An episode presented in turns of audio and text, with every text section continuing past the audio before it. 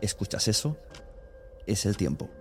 El tiempo que he estado investigando sobre el mundo del podcast. El tiempo que puedes ahorrarte tú.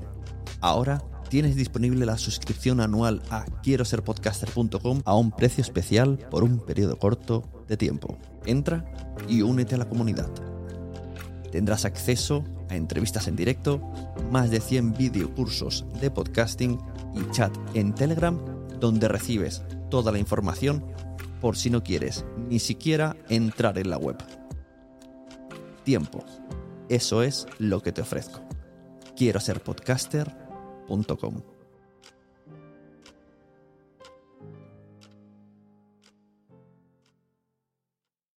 Mary redeemed a $50,000 cash prize playing Chumba Casino this year. I was only playing for fun, so winning this was a dream come true. Chumba Casino is America's number one social casino experience. It's serious fun. With over 80 casino style games to choose from, you too could win life changing amounts of cash. Be like Mary. Log on to chumbacasino.com and give them a whirl. That's chumbacasino.com. No purchase necessary, void or prohibited by law. 18 plus. Terms and conditions apply. See website for details. The voice in the preceding commercial was not the actual voice of a winner. Hola, bienvenida, bienvenido a Quiero ser podcaster. Os traigo un contenido que viene de la parte premium de la comunidad de la membresía quiero ser podcaster.com que tenemos por 13 euros al mes de estas reuniones. Puedes asistir, además hay vídeos grabados, tutoriales. Bueno, entras en la web porque es, ya no sé ni cómo contarlo. Hay tantas cosas que no sé cómo contarlo. Entonces, lo que os traigo hoy es un contenido que hace semanas que ya se publicó en la web y ahora os lo traigo he cortado un poco, he quitado cosas que eran demasiada actualidad, que ya no, ya no están actuales, porque de, eh, voy a ir a un evento, bueno. Entonces estoy hablando con Emma Musol. El audio es largo, os aviso, es muy largo, pero os invito a que os quedéis. Es la nueva sección que sale primero en Premium llamada Nuestras Mierdas. Entonces hoy en Nuestras Mierdas, Emma Musol. El corte empieza así como muy Emma ya a sopetón contestando porque le digo que en el pasado una persona importante de una radio le aceptó un proyecto y cuando ella fue, él le dijo, sí, me gusta mucho, eh, escribe a este email a esta persona. Ella escribió y nunca más recibió respuesta. Este es el contexto de la conversación que estamos teniendo y a partir de aquí os dejo pajarillos volar libremente con vuestros oídos. Disfrutad de Emma Musol, que es un amor y siempre se disfruta mucho su alegría, su simpatía y todo lo que tiene que decir. Esta conversación es como muy privada y os la enseño para que veáis qué sinceros somos. La idea es, ella y yo estamos hablando de, pues, de nuestras mierdas, porque se llama así el, programa, la sección, y queremos que nos, que nos ayudéis. O sea, la, yo lo enseño con el objetivo de las cosas que estamos diciendo, que nos escribáis diciendo, mira, me ha gustado esta parte, mira, yo creo que en esta parte podréis hacer esto, mira, mientras decías esto se me ha ocurrido esto otro. Escribidnos, ese es el objetivo de enseñaros esto. Si no, se lo dejaría solamente a los premiums, que muy chulo es el contenido. Pero lo compartimos y queremos que participéis. Los premium podrán participar en directo en estas charlas. Estas primeras han sido de prueba, pero las siguientes citas que venga Margot, eh, mía, Emma Mosol o que va a venir Ana G. Ayana, Marta G. Navarro, podréis estar eh, los, los, miembros de Quiero ser podcaster en el Zoom y participar con nosotros. Lo dicho, vaya intro que me he metido. Voy a caerme ya. Os dejo con Emma Mosol. No, no, pero es que él me, dijo, contacta al, jefe de, ¿cómo era? El jefe de contenidos o el director de contenidos. Claro. Y me dio todo para directamente, o sea, ya tenía como el proyecto, bueno, no, pero contacto, el contacto directo de quien iba a comprar mi proyecto, ¿no? El siguiente, vaya. Claro, es que te dicen todo eso, ¿no? Es como... Pero, porque sí, porque dijo que estaban interesadísimos en empezar a producir más ficciones sonoras en catalán. Y, el payo, aparte que yo soy así, pero yo, yo tengo una facilidad de, de, hacer emailings más que de hablar en escribir emails. De hecho, June en su momento me decía, es que no sé cómo te lo haces, pero sabes camelar a la gente por mail, porque de hecho a todas las personas Pero eso está guay, eso porque sabes escribir. Nos dijeron que sí, de hecho nos sobraban personas al final. claro, ah". eso porque sabes escribir, eso está guay. Pero, ¿y no crees, porque claro, para, para los que no sepan un poco el tema, esta persona te lo dice todo, o sea, te, coge todo, las flores, te acepta todo, todo, todo, la cita va perfecta, pero te envía a otra persona responsable y ya no se sabe nada más. Y no cabe la posibilidad de que esa persona tuviera mucho trabajo. O sea, ¿no vas a insistir? Esa es mi pregunta, Emma, para ti. ¿No vas a insistir? Bueno, voy a insistir. Ahora tienes más, tienes más solera, tienes más, porque ahora, más sí, currículum. Porque es verdad que ya esto, esto pasó justo, bueno, no en septiembre, ¿no? Porque las, ese, ese, evento de, de Granollers se hizo no, creo que fue antes. en septiembre, no, después de las fotos. Fue, fue Yo ya conocía a Mía, o sea, Mía la, le conocí en, mm. en Podtalks Sí, pero fue en septiembre, o sea, este año se han adelantado, no sé por qué. Sí, han cambiado fechas, es verdad. Bueno, pues nada, que, que hacía un año. Yo no, en un año he evolucionado mucho. Claro, y puedes así, decir. Así lo digo, ¿eh? Claro, hombre, claro que sí. flores, pero sí que es verdad que a lo mejor ahora tengo un poco más de morro, así que creo que voy a insistir. Y que tienes más que nada porque tengo el proyecto ya ese que hemos terminado hoy. Y más cosas, claro. De Minos Abreu, y que también tienen más proyectos para míos en los que pueden ahí hincar el, oído, ¿no? Y, puedes enseñar, exacto, puedes decir, tengo esto, escúchalo. Sí, sí. Así que sí, que a lo mejor voy a insistir. Pero bueno, también es verdad que ahora el, el, director de Cataluña Radio ya, ya no está. Ese que. Oh. No, no, no. Ese, Giro de me, guion. me abrió la puerta de, de, su comedor casi. Pero sí, la, han echado a él y al otro, al de, al de la corporación, o sea, al de T3. Así que no sé, no sé qué vamos a hacer porque todo es bastante complicadillo. Claro, bueno, hablemos de My Nose Abreu, que además queríamos hacer hoy un directo, pero vamos a tomárnoslo con más tiempo que puedan venir el máximo de involucradas posibles. Entonces, sí, las actrices, a ver si nos pueden acompañar, sería chulo. Eh, ha terminado temporada de My Nose Abreu, 10 episodios. Eh, me gustaría hablar con las personas que se han enganchado episodio a episodio. Se hizo largo, ¿no? Hombre, se ha hecho largo, ¿eh? mes junio, estamos en junio, esto es de diciembre. Empezamos en diciembre, ¿no? Casi el día antes de Navidad, así. Entonces, ¿cómo, qué, qué, cosas...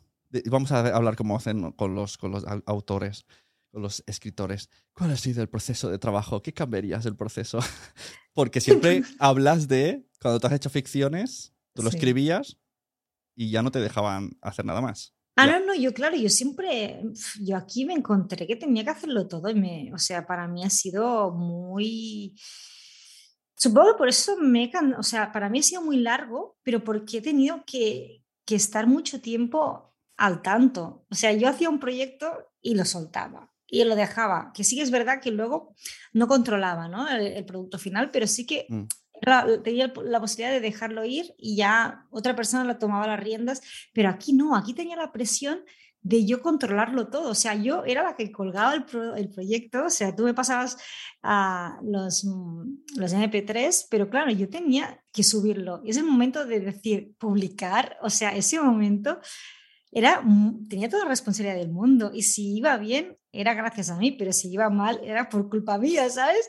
De otras formas, Hombre, no sé no, en el sentido de que si me puedes decir, no, es que como yo escribí el proyecto, pero luego no supieron interpretar mi, lo que estaba detrás, ¿no? En, el texto, yo qué sé, siempre tienes excusas, hay muchas excusas, pero aquí no, aquí era como que yo tenía toda la responsabilidad y, lo notaba con la, la, mochila muy cargada de piedras, ¿sabes? Ha sido la primera experiencia de, de producir algo y yo supongo que poco a poco me voy a ir soltando un poco y me voy a, a, dejar llevar un poco más, pero sí que es verdad que estaba muy encorsetada y a veces también es verdad que, que tú lo notaste que estaba como que dudaba mucho y que hacía hacer muchos cambios y así que bueno pero eso no pero eso lo entiendo o sea me gusta que hagas eso porque eso es que sabes lo que quieres me parece que solamente en, uno puede ser el último es en el que no, a lo mejor no, no, estás totalmente contenta porque había algo que no hemos logrado hacer exactamente como tú querías. No, más que nada porque es que yo, porque claro, lo escribí en diciembre, en enero, ¿no? Y claro, ha pasado tanto tiempo que cuando tú revisas algo que has escrito, tú ya no eres la misma persona. Y me pasa que ahora el capítulo 10 seguramente lo hubiese enfocado muy diferente, pero ya estaba escrito, grabado, estaba todo, o sea... Y, yo el, el, 10, mm, yo lo veo mm, como un prólogo. O sea, para mí el fuerte es el 9. Claro, por eso cuando dijiste, vamos a sacar el 9 y el 10, digo, de puta madre, así ya el, 9, el 10 no queda tan colgaete, ¿no?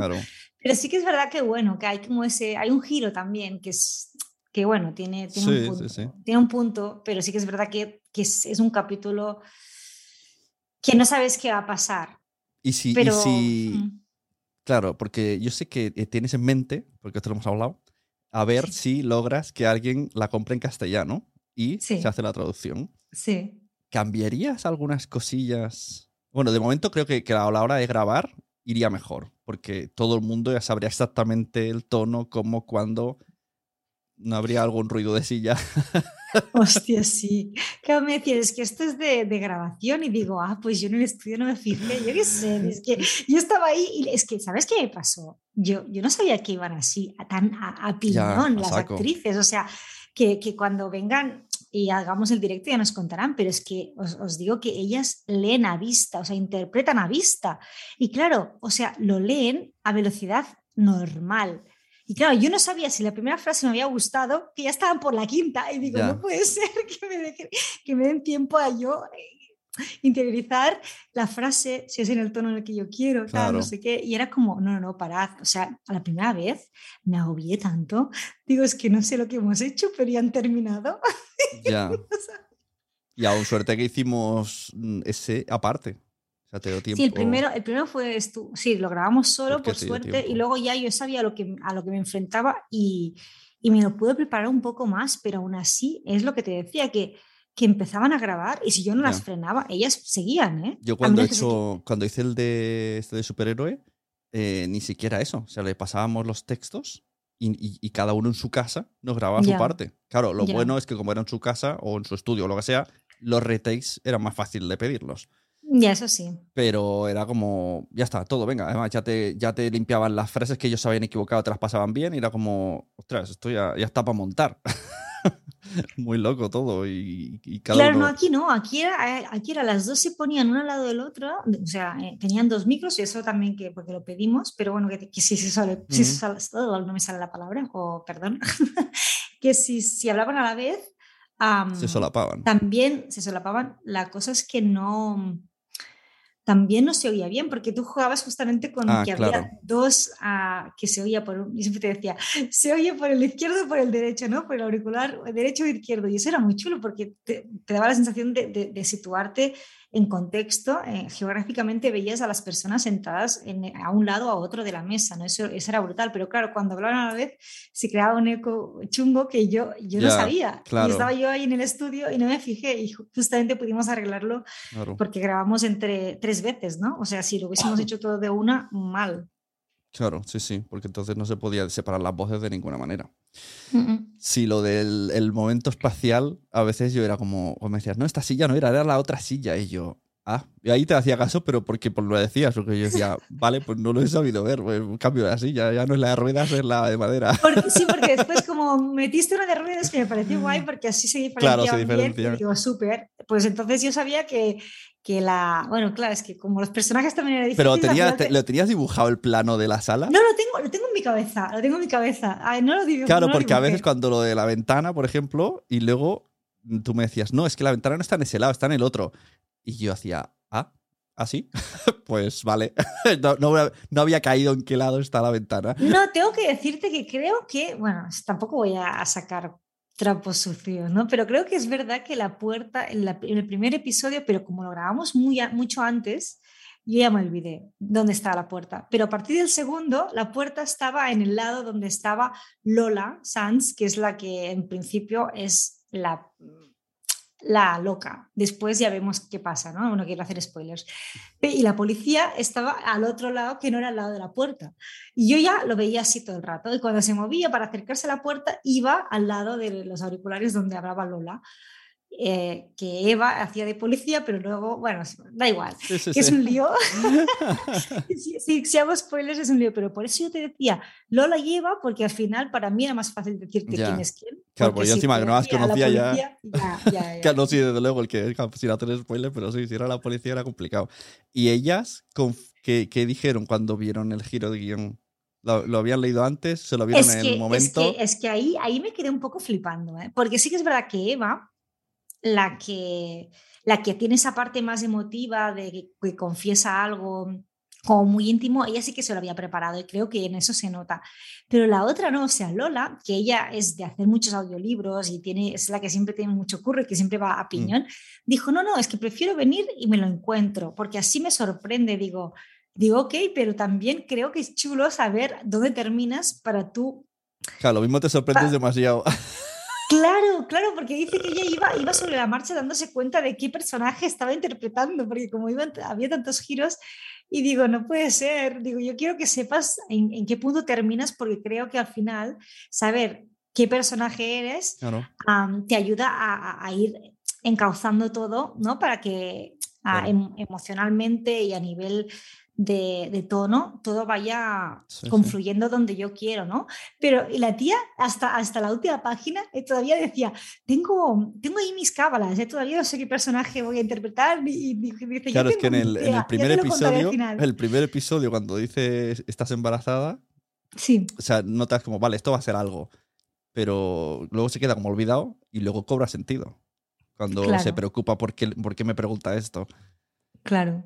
No, no, es que ahí, ahí, ahí tú también me diste una idea chula, ¿eh? que al final no lo dijimos nunca, pero, pero estuvo guay porque inicialmente yo quería hacer algo muy diferente de lo que... yo, creo que diferente, sino... Cuando me explicaste entendí eso y luego dije, espérate, no era esto. Pero bueno, está guay que también te corrijas y si te gustan las cosas. Sí, sí, sí, porque dije, va, vamos a probar de, hacerlo más ido de, de obvia, ¿sabes? sí, porque en el fondo pues tiene dos giros bastante fuertes. Claro, claro, tenía miedo, por eso, por eso cuando, mm, cuando hablamos a nada, después de haber hecho el primer capítulo, me daba miedo porque digo, a ver si ahora hay cosas que ya he hecho en el primer capítulo que no sé, porque ya estaba publicado, porque teníamos la, presión esa de que teníamos que lanzar algo antes de final de año para, para, para, el tema de la subvención.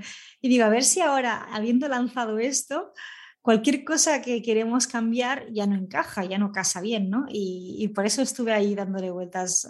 Pero al final sí me pareció chulo jugar con el hecho de darle tantos giros, porque a mí me gusta darle giros, pero tampoco, o sea, tenía otra idea que ya había como medio colocado en otra parte y no quería que se pareciera nada a eso. Por eso también te decía, uy, cuidado, ¿sabes? Porque tenemos que ir con cuidado con eso porque bueno, en principio iba, iba muy bien, estaba ya medio colocada la idea y, ahora está en, pausa por no decirte que, no me lo van a producir, pero bueno, si hay interesados, tengo otra idea de dos personas hablando también. Claro, pero se puede ser dos personas en otro, en otro sitio. Claro, pero esto de los giros es muy tuyo también. O sea, yo he escuchado, no me la he terminado aún Ladrones de Memoria, creo que me quedaron la mitad de la segunda, pero estaba ya, o sea, ya vi el, segundo giro, porque el primer giro está en los últimos episodios de la primera temporada y luego... Y, en Operación Reset también, o sea, sí, es, es muy tuyo. De hecho, vimos una serie el otro día, ¿no? Que dije, esto es muy tuyo.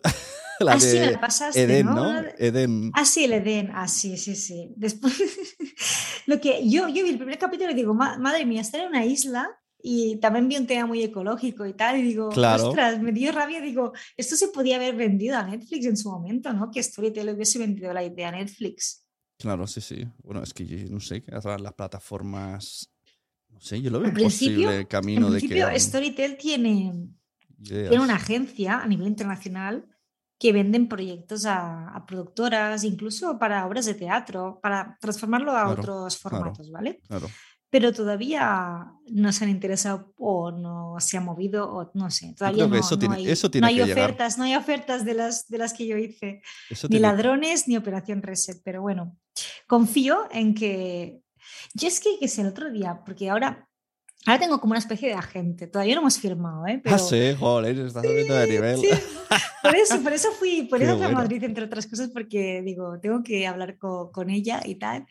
Y, dice que, porque también me quiero ver proyectos por temas, no solo libros, porque claro, hay agentes literarios muy clásicos, ¿no? De te muevo solo por editoriales. Y claro, como yo toco tantas teclas, también es verdad que me dijo que es difícil, como toco tantas teclas que es difícil situarme, ¿no? Y digo, ok. Bueno, pero cuando ya sabes. Escribes historias, ¿no? Tengo como un, un, abanico muy amplio de posibilidades y me dijo, tú también has hecho temas de audiovisuales, ¿no? Y dije, bueno, sí, yo me formé justamente en Estados Unidos de, para estudiar, estudiar guion allí y tengo conocimientos, pero todavía no he, no he, hecho nada como serio en audiovisual. pero tengo dos guiones escritos y tal, no sé qué, pero bueno, todo como un poco amateur, ¿no? Pero sí que le dije, me gustaría mogollón que me moviese también en temas audiovisuales. Y me dijo, hablé con una directora y le encantó mucho un proyecto, era, era un proyecto de época que, que, está un poco inspirado en una historia que pasó en la Guerra Civil con mi familia. Y tomé una idea y ya la convertí en, en una, en una yo, yo me la imaginaba como una película, pero luego intenté vendérsela a Storytel, pero luego hubo un montón de cosillas que pasaron porque cambiaron el editor y yo no sé si que se quedó el proyecto colgado y nunca, nunca más se supo. Y cuando esta mujer llamó a mi puerta y dice, ¿tienes proyectos audiovisuales? Y digo, sí, espérate, que tengo un montón de cosas. Empecé a, a buscar en mi baúl de los recuerdos y, y le preparé varios dosieres. Y de hecho me dijo que una directora estaba súper encantada con este proyecto, pero dice, es que no pueden producir época porque es carísimo porque tienen que ambientar y, no. Así que... En audio, hazla en ah audio, díselo a esa directora que lo haga en audio. Claro, yo, no, no, yo entonces este proyecto ya estoy pensando a ver si podemos pasarlo a audio. ¿Y si eh, en vez de una ficción, ¿no tú no te has planteado nunca hacer narrativo? Es que a ver, yo no, he hecho eso. No he hecho eso. No he hecho, pero yo creo que eso, como mínimo, probarlo. Te voy a poner deberes. De aquí, en menos de dos años, tienes que haber hecho un narrativo. Hombre, espero, espero, si no, no te voy a poder. Te doy, dos años porque es tiempo. No, ¿eh? no, no, es que tengo que empezar a hacer otras cosas porque si no, de ficción sonora no se puede vivir. Así que. Bueno, pero claro, esto no quiere decir que ese proyecto te vaya a dar nada. Sería un poco como currículum. Yo me imagino que esto, por ejemplo, Marabat lo ha hecho. O sea, el, Crímenes musical, eso no tiene pinta de estar financiado. Entonces, eso es para esto es lo que puedo hacer. Y a partir de ahí vienen los brandeds. No sé, escúchate, hay un podcast que además la chica va a venir un día que se llama Los tres. No, ¿por qué mi abuela hablaba tres idiomas? Es narrativo. Y es la historia de. De hecho, ha ganado un premio, ¿verdad? Porque lo vi, lo vi. Hace poco. y va de eso. O sea, empezó a preguntar a su familia y es que al final eh, lo que ha hecho es entrevistar a su familia, a la del pueblo, a la de no sé qué, a la de no sé cuánto. Ha ido explicando el proceso y eh, a través de los audios del tío de la familia eh, se está averiguando por qué. bueno, tiene que ver con guerras al final. O sea, la abuela estuvo en tres guerras y luego se ha descubierto que el abuelo era algo. Mm, o sea, está guay. Y como has dicho esto de tu familia, digo, a lo mejor podrías tirar por ahí. Pero lo que me da cosas es que yo, estos tipos de, mm, los veo muy periodísticos. Sí, sí, son Con lo que hay mucho trabajo de, entrevistar a gente. Supongo que es parecido a lo que hicisteis vosotros de, los juguetes, claro. es que, claro, a mí, yo, yo veo de tener que entrevistar a mogollón de gente para pero, luego. Pero si no te oh. lías a. Claro, no, no tienes que coger aviones y coches, puedes hacerlo. Ya. O sea, todo es saber a quién quiero. Con una libreta de papel, a quién. a esta persona, esta, esta, esta. Puedo hacerlo online, puedo hacerlo tal. No sé. Sí, sí, sí, También es verdad que ahora lo que nos están pidiendo directamente, lo voy a decir, las, las plataformas, es que produzcamos proyectos cerrados. Que les demos el producto y que ellos simplemente se convierten en distribuidores. Pero para, para guionistas como yo es una putada. O sea, o te conviertes en productora. Pero, al final, pero tú tienes que acabar poniendo voz. En este que te digo yo, tienes que poner tú la voz. Ya. No tienes ninguna voz eh, fea. Y además, que la hagas. Bueno, tengo, un acento catalán un poco marcado, pero lo estoy perdiendo. A lo mejor podría ser en catalán o, como quieras. Pero no sé, yo creo que también la gracia. Es que, por ejemplo, pienso en este proyecto que no conozco de tu familia. La gracia es que salieras tú explicándolo. Claro, pero no, porque tomé solo una anécdota y a partir de una anécdota, un, un, hecho concreto y a partir de ahí tracé una trama que no tiene nada que ver con mi familia simplemente usé nombres y cosas para, para, para situarla un poco, pero no... Es que yo lo que hago es siempre, eh, con todo, me tomo una idea que mm. me resuena, que es, me, me, acerca a mí, pero luego me voy. O sea, me gusta hacer cosas como que, que se van mucho de lo que yo he vivido y supongo que por eso a veces puedo pecar de, de, de o de que me voy demasiado y parece casi muy hollywoodiense, ¿no? Y no es tan natural, yo qué sé. Pero me gusta, o, me da miedo, a lo mejor es eso, ¿eh? A lo mejor me da miedo mostrarme mucho o mostrar mucho de mí, ¿sabes? En lo que hago. Sí que es verdad que todo lo que escribes al final me dijeron, es que Zoe de Operación Reset eres tú, o sea, la gente me veía a mí. Pero digo, pero es que justamente yo intenté que no, era, que no fuese yo, o sea, que fuese alguien muy diferente. a, lo mejor escribes súper bien. Yo las cosas que pasan en My no sabreu, eh, a veces están tan bien escritas que a veces he pensado, a Emma le ha pasado algo en el pasado y lo está diciendo aquí, no lo sé, te lo voy a preguntar, pero lo dudo. Digo, tengo la duda esto, ha esto o tiene experiencias hmm. o lo sabes escribir muy bien porque soy, muy empática entonces sí que me han contado cosas tampoco voy a decir quién pero me han contado cosas muy heavy de gente cercana o bueno conocidas mm. amigos no y, de, ideas que voy que supongo que voy guardando en mi archivo, ¿no? Como En, la RAM de mi cerebro. Y una cosa que me mola mucho de las cosas que he escuchado tuyas es que es como que se ve fácilmente adaptable. O sea, el Minus Abreu puede ser una obra de teatro, perfectamente.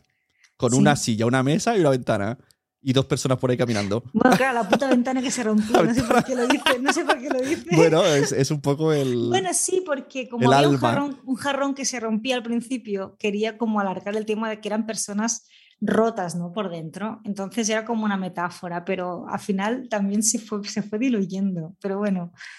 Pero es también lo que pasa de escribir muy rápido, porque era un proyecto que tenía que escribir muy rápido y a veces pienso de que que se notaba. Pero bueno, en cualquier caso, como eran capítulos pequeños, se, se han ido solventando. Yo creo que está guay, no sé, lo veo, pues eso, muy transformable. Y la Operación Reset puede ser una serie y la otra puede ser un libro. No sé, como que escribes muy multi, como multiplataforma. Sí, es que, es que sinceramente yo creo que todo, todo lo que hago me molaría un mogollón que fuera transversal de ese, ¿no? De, ¿cómo, cómo se Transmedia. llama? Transmedia, correcto. Ah, que, que pudiera estar en todas partes. Incluso yo me imagino de, crear alguna vez, bueno, un poco lo que hace Bartual, ¿no?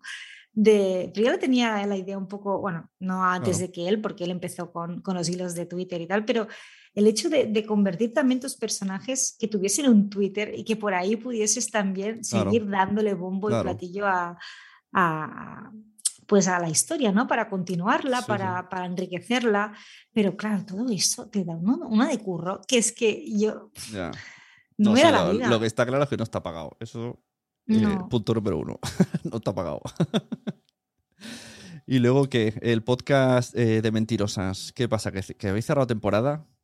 Bueno, nos queda un capítulo. Nos queda el 10 que va a salir la, bueno, en dos semanas, porque salimos cada dos semanas, y entrevistamos a, bueno, intentamos terminar un poco arriba, con una persona que es como una, una porque hemos entrevistado solo mujeres en esta primera temporada, y, y es una mujer que es una influencia en el mundo del podcasting. No sé si te puedes hacer un poco la idea. No, pues como ya han venido varias, no lo sé.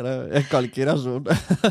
ya han venido varias mujeres influencias. Sí, pero, no sabíamos si iba, si iba a acceder, ¿eh? porque no nos conocía ninguna de las dos. Y era como dice, bueno, lo que te dice, lo que te dije antes, que, que, que Jun dice, con tus emails lo vas a conseguir y al final.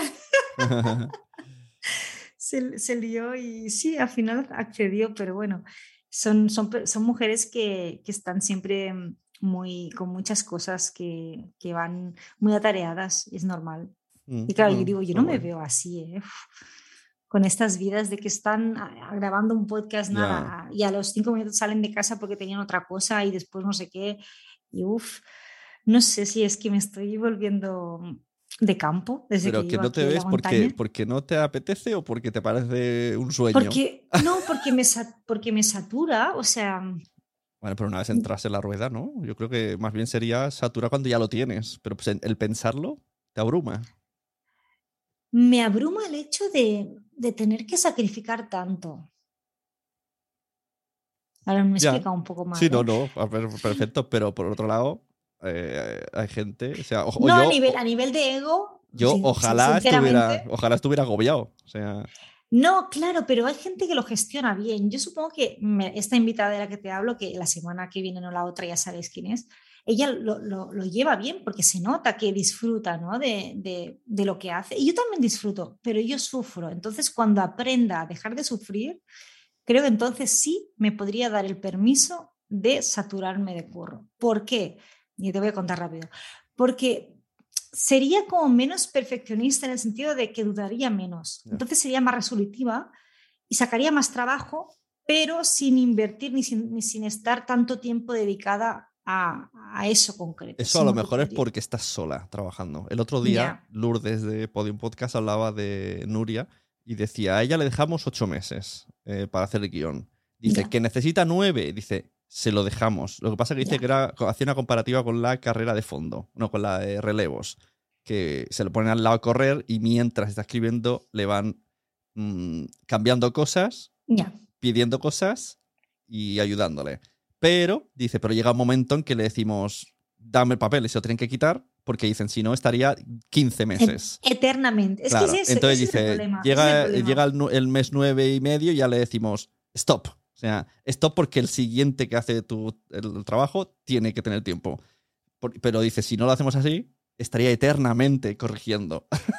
y eso es lo que, te debe pasar. Ese punto obsesivo también de querer hacerlo bien y que, y que de hecho hay proyectos que, que cuanto que se podrían estar revisando eternamente. Y me pasa con las dos novelas que tengo, que una ya la he empezado a mover, pero es que el otro día, la, ah, porque la empecé a mover en catalán, y la estoy y decidí traducirla también porque digo, me amplío mercado y a ver, el que se publique primero se publica primero, así te lo digo.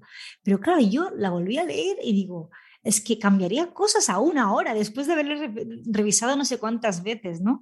Y son esos proyectos que, que como son o personales o, bueno, o, porque tenemos ese tipo de, de forma de ser, ella ¿eh? creo que, que va a personalidades, supongo. Y hay el punto ese perfeccionista de que, de que crees que al, revisarla 30.000 veces puedes hacerlo mejor y creo que, que no, ¿eh? es que es un error, es un error ya de base, porque pierde esa frescura inicial que te, que te empujó a empezar a escribirlo. Ya. Y el tema. estoy, aprendiendo, ¿eh? Estoy aprendiendo. Cada vez reviso menos. Hombre, es que al final, si no, o, trabajas y avanzas, si no, te vas a quedar ahí estancado en ti mismo. Bueno, es eso, o, bueno, tener burnouts cada dos por tres porque te, te quemas, es que es normal. Ya. Y el tema, que esto me lo has dicho varias veces, comunicarlo externamente. Como, bueno, ahora lo estamos haciendo, pero no estamos dando datos. Porque sé que... ya. Entonces, a ti eso te da cosilla de que te roben ideas, que nos copien. No es, a ver, ya sé que suena un poco en plan esa tía que se piensa, ¿no? Que tiene las ideas que, que, solo son suyas, pero no, es, no es que me, me dé miedo de que me copien, porque de hecho todo el mundo tiene ideas y seguramente nadie querría hacer las mías porque, porque son muy personales, seguramente solo yo entiendo lo que quiero hacer, ¿no? Pero me da, me da cosa de que de nuestra idea alguien le despierte otra cosa. Y que entonces esa cosa sí que la produzcan, que no sea nuestra idea concreta, sino que el tema, pero que, si pasa, yo eso, yo el, target, que, que, el formato, que algo de eso despierte en otras personas. Y sé que hablaste, porque escuché la conversación con Mia Fon que tuviste. Yo he vivido estas cosas y te da cosí, porque a mí en el mundo de podcast a lo largo del tiempo, yo hablo mucho y además doy ideas a lo loco en Twitter. Pues molaría esto y luego veo qué sucede. Que alguien dos meses después, muy cercano a mí, lo hace. Ya. Pero pienso, tengo la duda, ¿le habrá inspirado la idea? Pero por otro lado, mm, no he sido yo el que la ha llevado a cabo, él es el que la ha conseguido. Entonces, el, mérito es de esa persona. Si la otra persona no hubiese conseguido, a lo mejor te lo hubiesen comprado a ti. Si tú te hubieses o preparado un dossier, si, te hubiese... Bueno, claro, es que es la diferencia entre soltarlas al aire, que son ideas que tú tienes brainstormings en directo y lo sueltas ahí en Twitter, pero es un brainstorming al final, no es una idea que tú llevas tiempo trabajando, que tienes un dossier, que has estructurado, que tienes los personajes, que, que, tampoco, tampoco, vas a explicar de peapa. En teoría, si lo cuentas en público es un poco aprox. eso es verdad. Pero eso es como, como el proyecto este que le vamos a intentar decir a Podium. Eh, y ponte que lo decimos. Y luego alguien hace, eh, bajo esa sinopsis, hace lo mismo. Pero tampoco podríamos culpar a esa persona. Sí, vale, le hemos inspirado, pero nosotros ya lo hemos intentado colocar y no lo hemos podido. Entonces, Pero no, lo hemos intentado. O sea, sí, lo movimos por, Podimo, ¿no? Era. Podimos a varios, yo creo. Aquí vamos a intentar a ver si ellos pueden eh, darle una vuelta y, por ahí que les convenza. Pero si alguien lo hace, por un lado sí puedo decir, jolín, era mi idea. Esto lo ha pasado también a mi amigo Carlos muchas veces, que ha contado ideas de libros y luego gente sospechosamente amiga hace libros basados en eso. Y entonces él dice, me ha copiado, era la misma idea, ya, pero, pero él no lo ha hecho y el otro sí.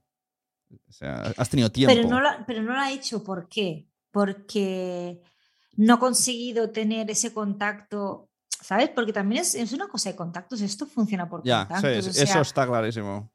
Y es así, y es así. Yo por eso también me fui a la Feria del Libro, porque digo, yo quería hablar con, con gente que me conocieran, porque mucha gente le suena mi nombre, pues que me vean, poder tener una charla y que se acuerden de mí cuando pase algo, o que pueda yo contactar con ellos porque ya hemos hecho una primera, ha habido como un primer acercamiento, ¿no? Entonces, pues, pues mira, me lancé y me fui sin pensar casi. Y claro, porque ese, esa idea que te lancé por WhatsApp, te la vuelvo a lanzar aquí. Sí, venga. Hacer un podcast que se llame Episodios Pilotos o algo así. Ah, esa, pensaba que decías la de ayer anoche que me escribiste. No, ah, no bueno, la de ayer, claro, la de ayer, ah, eh, vamos a esa de ayer. Eh, tú me dijiste, ¿podemos, ¿seguro? podemos adaptar, dijiste, pero. Se hace esto, ¿eh? Pero hay que hablar con. Claro, entonces ya te metes en. Hay que hablar con la persona. Pero le pagas los derechos a esta mujer y, para que te, que te los. Claro, claro, entonces eso ya. Pero eso genera, genera una maquinaria a la que no estamos al nivel, ¿no? o sea, tendría que encargarse a alguien de industria. ¿En qué sentido? El, pues eh, hablar con esa persona, los derechos, no sé ah, qué. Ah, pero tú no dijiste que era una amiga tuya, por eso. no, no, no, no, Lo mi amiga ah. lo tenía. Lo ah, regalaron, me lo enseñó. Lo, leí mal. Claro. Pues yo pensaba que era tu colega y digo, pues no, no, yo creo que con ella, nos cede los derechos y hacemos un contrato tipo, los beneficios te llevas un X por ciento. Claro, eso, eso, sí ¿eh? sería más fácil. No, no, mi amiga es muy loca. Pero, pero yo, yo, sé de, de, de hecho, la, la rosa más... Podium, no, perdona, Podimo adaptó una novela gráfica o un mm. cómic gráfico a podcast. Y era algo parecido como La Rosa mm, que pincha. Ay, perdón, soy fatal por los títulos y por las personas y por mm. todo eso. Ahora, ahora el libro este de ¿Por qué mi abuela hablaba tres idiomas? Sí. Ha ganado un premio y va a ser una, un, libro no, esto que es dibujo, novela gráfica, novela gráfica. Sí, novela gráfica.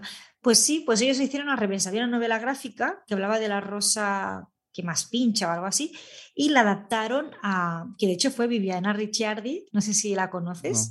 Yo la, la, tú dijiste... Ah, que ya que fuiste a la presentación. No paras de presentar a autoras, eso es un déjà vu.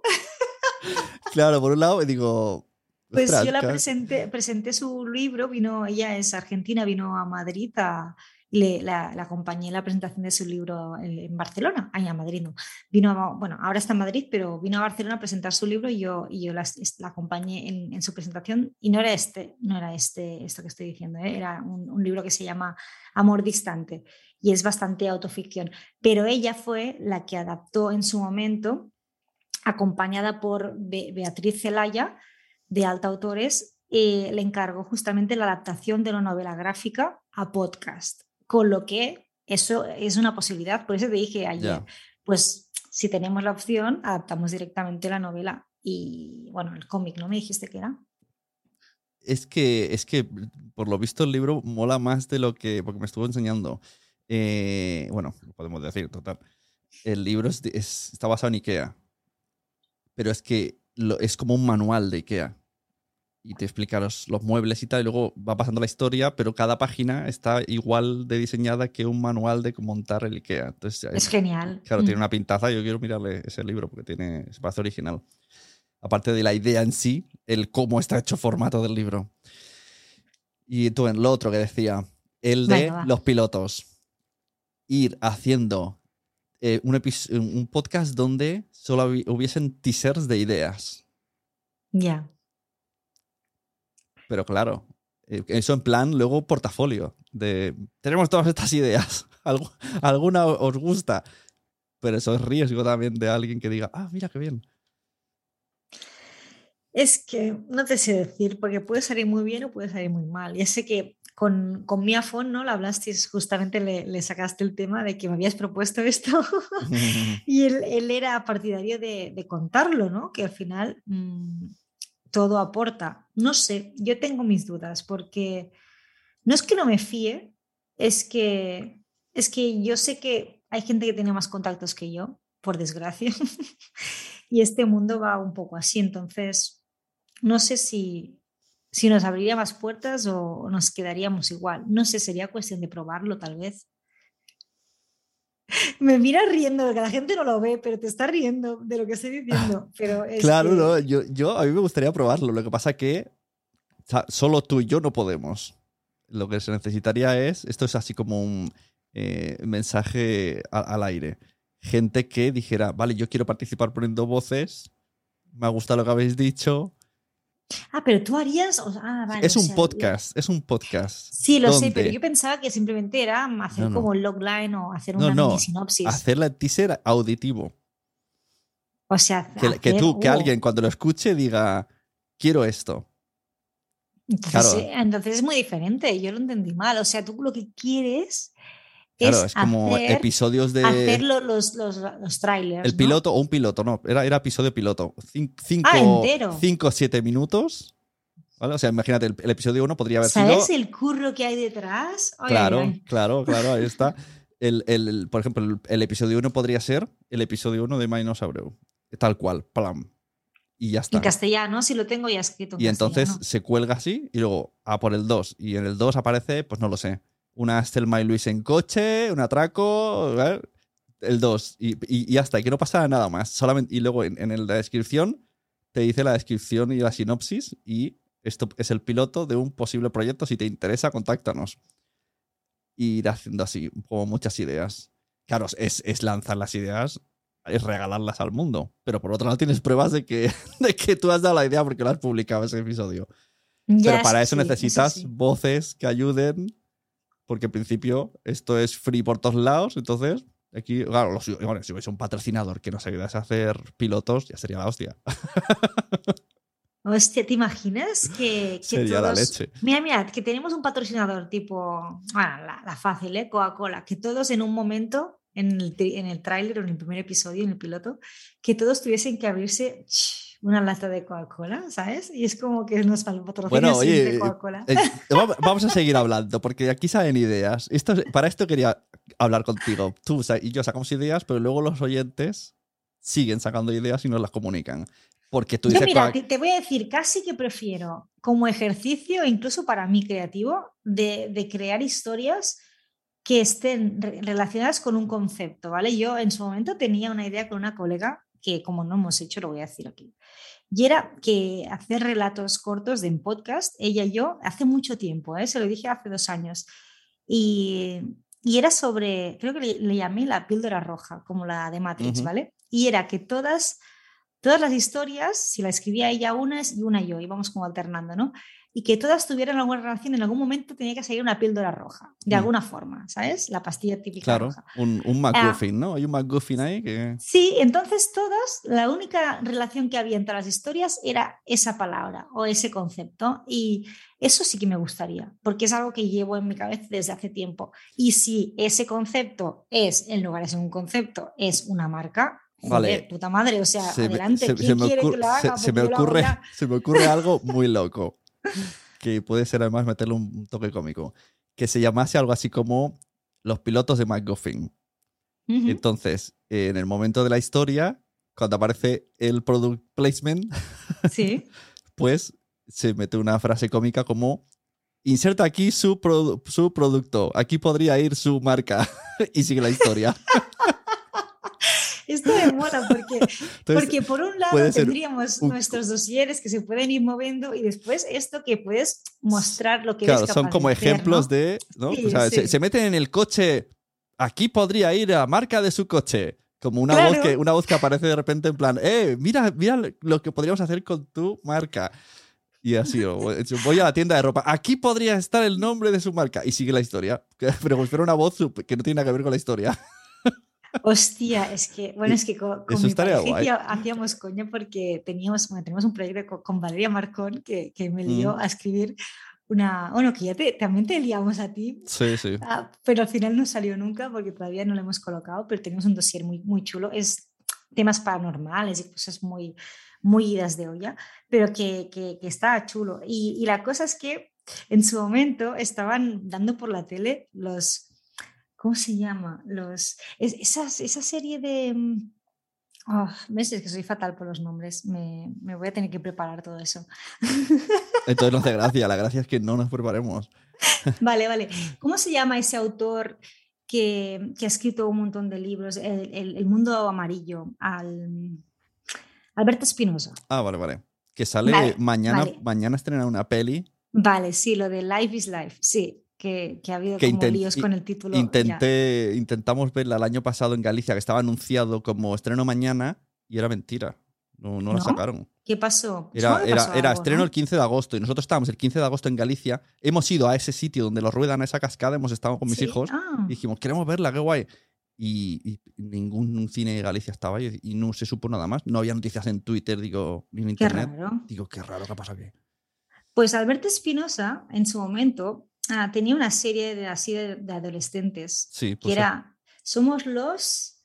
Um, ¿Pues era Barmellas? No. No, ah. una que hicieron en, Movistar, creo que era Movistar Plus, les somos los in. Ah, ¿Esto lo puedes cortar?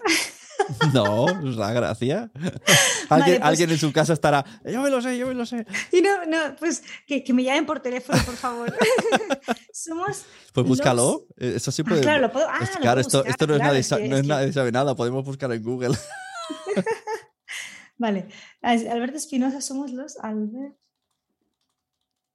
¿Somos los que somos? ¿Me sale aquí? No. Somos los y espabilados, eso. Y había una canción que decía, ahora, se van a reír todos, ¿eh?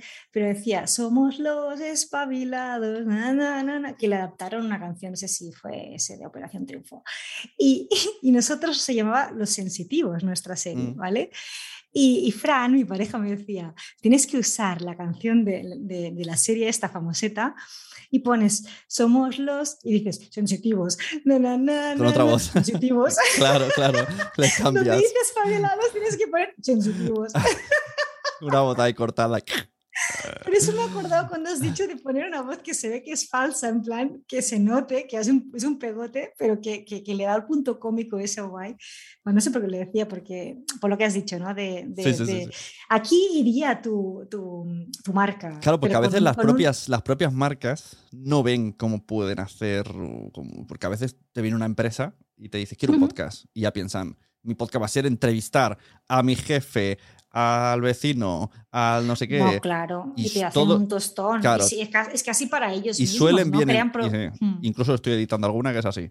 Porque es un podcast bueno, iba a decir para ellos, pero hay algunos que ni siquiera se oyen ahí. Creo que solo lo oigo yo. Puede ser que solo lo oiga yo porque soy el que edita. puede ser. Puede ser. Eres el fan número uno al final, ¿no? y además dos veces, cuando grabo y cuando edito. Hostia. Pero que a lo mejor si se quisieran sentar y decir, a ver, vamos a ver, eh, en vez de hacerle 12 episodios de entrevistar a gente que te interesa a ti y a la gente que viene, ¿por qué no haces cinco que sea un mundo alrededor de tu marca, ya sea una narrativo o una ficción. O sea, no lo saben ver este product placement. Claro, porque los brands de eso están funcionando. Ahora. Claro, la gente, la gente que lo hace es lo que más funciona y lo que más dinero y trabajo, trabajo de, horas, consume. O sea, Marabat hace. Pero claro, a lo mejor estás seis meses.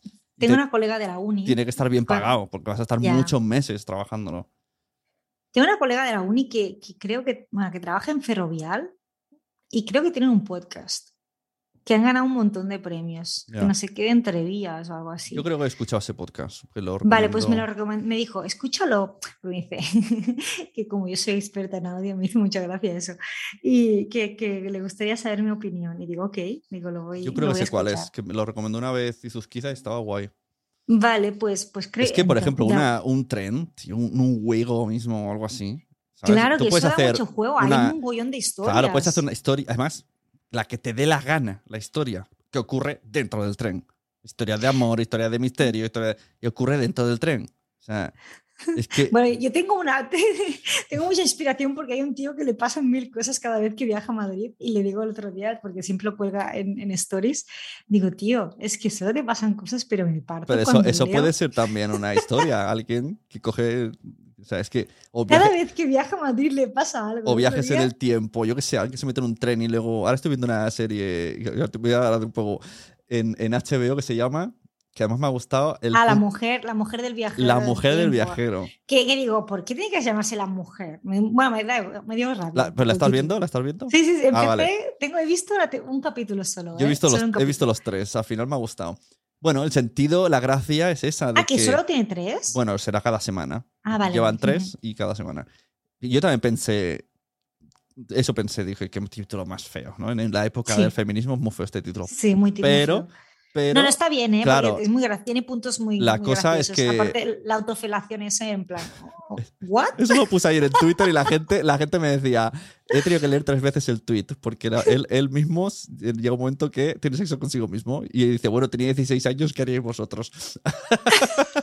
Yo pensaba, pues a lo mejor tiene razón. Bueno, es que es, que es más fácil, tienes que quitarse costillas, ¿no? Claro, al final es, masturbación, pero te ayudas a ti mismo.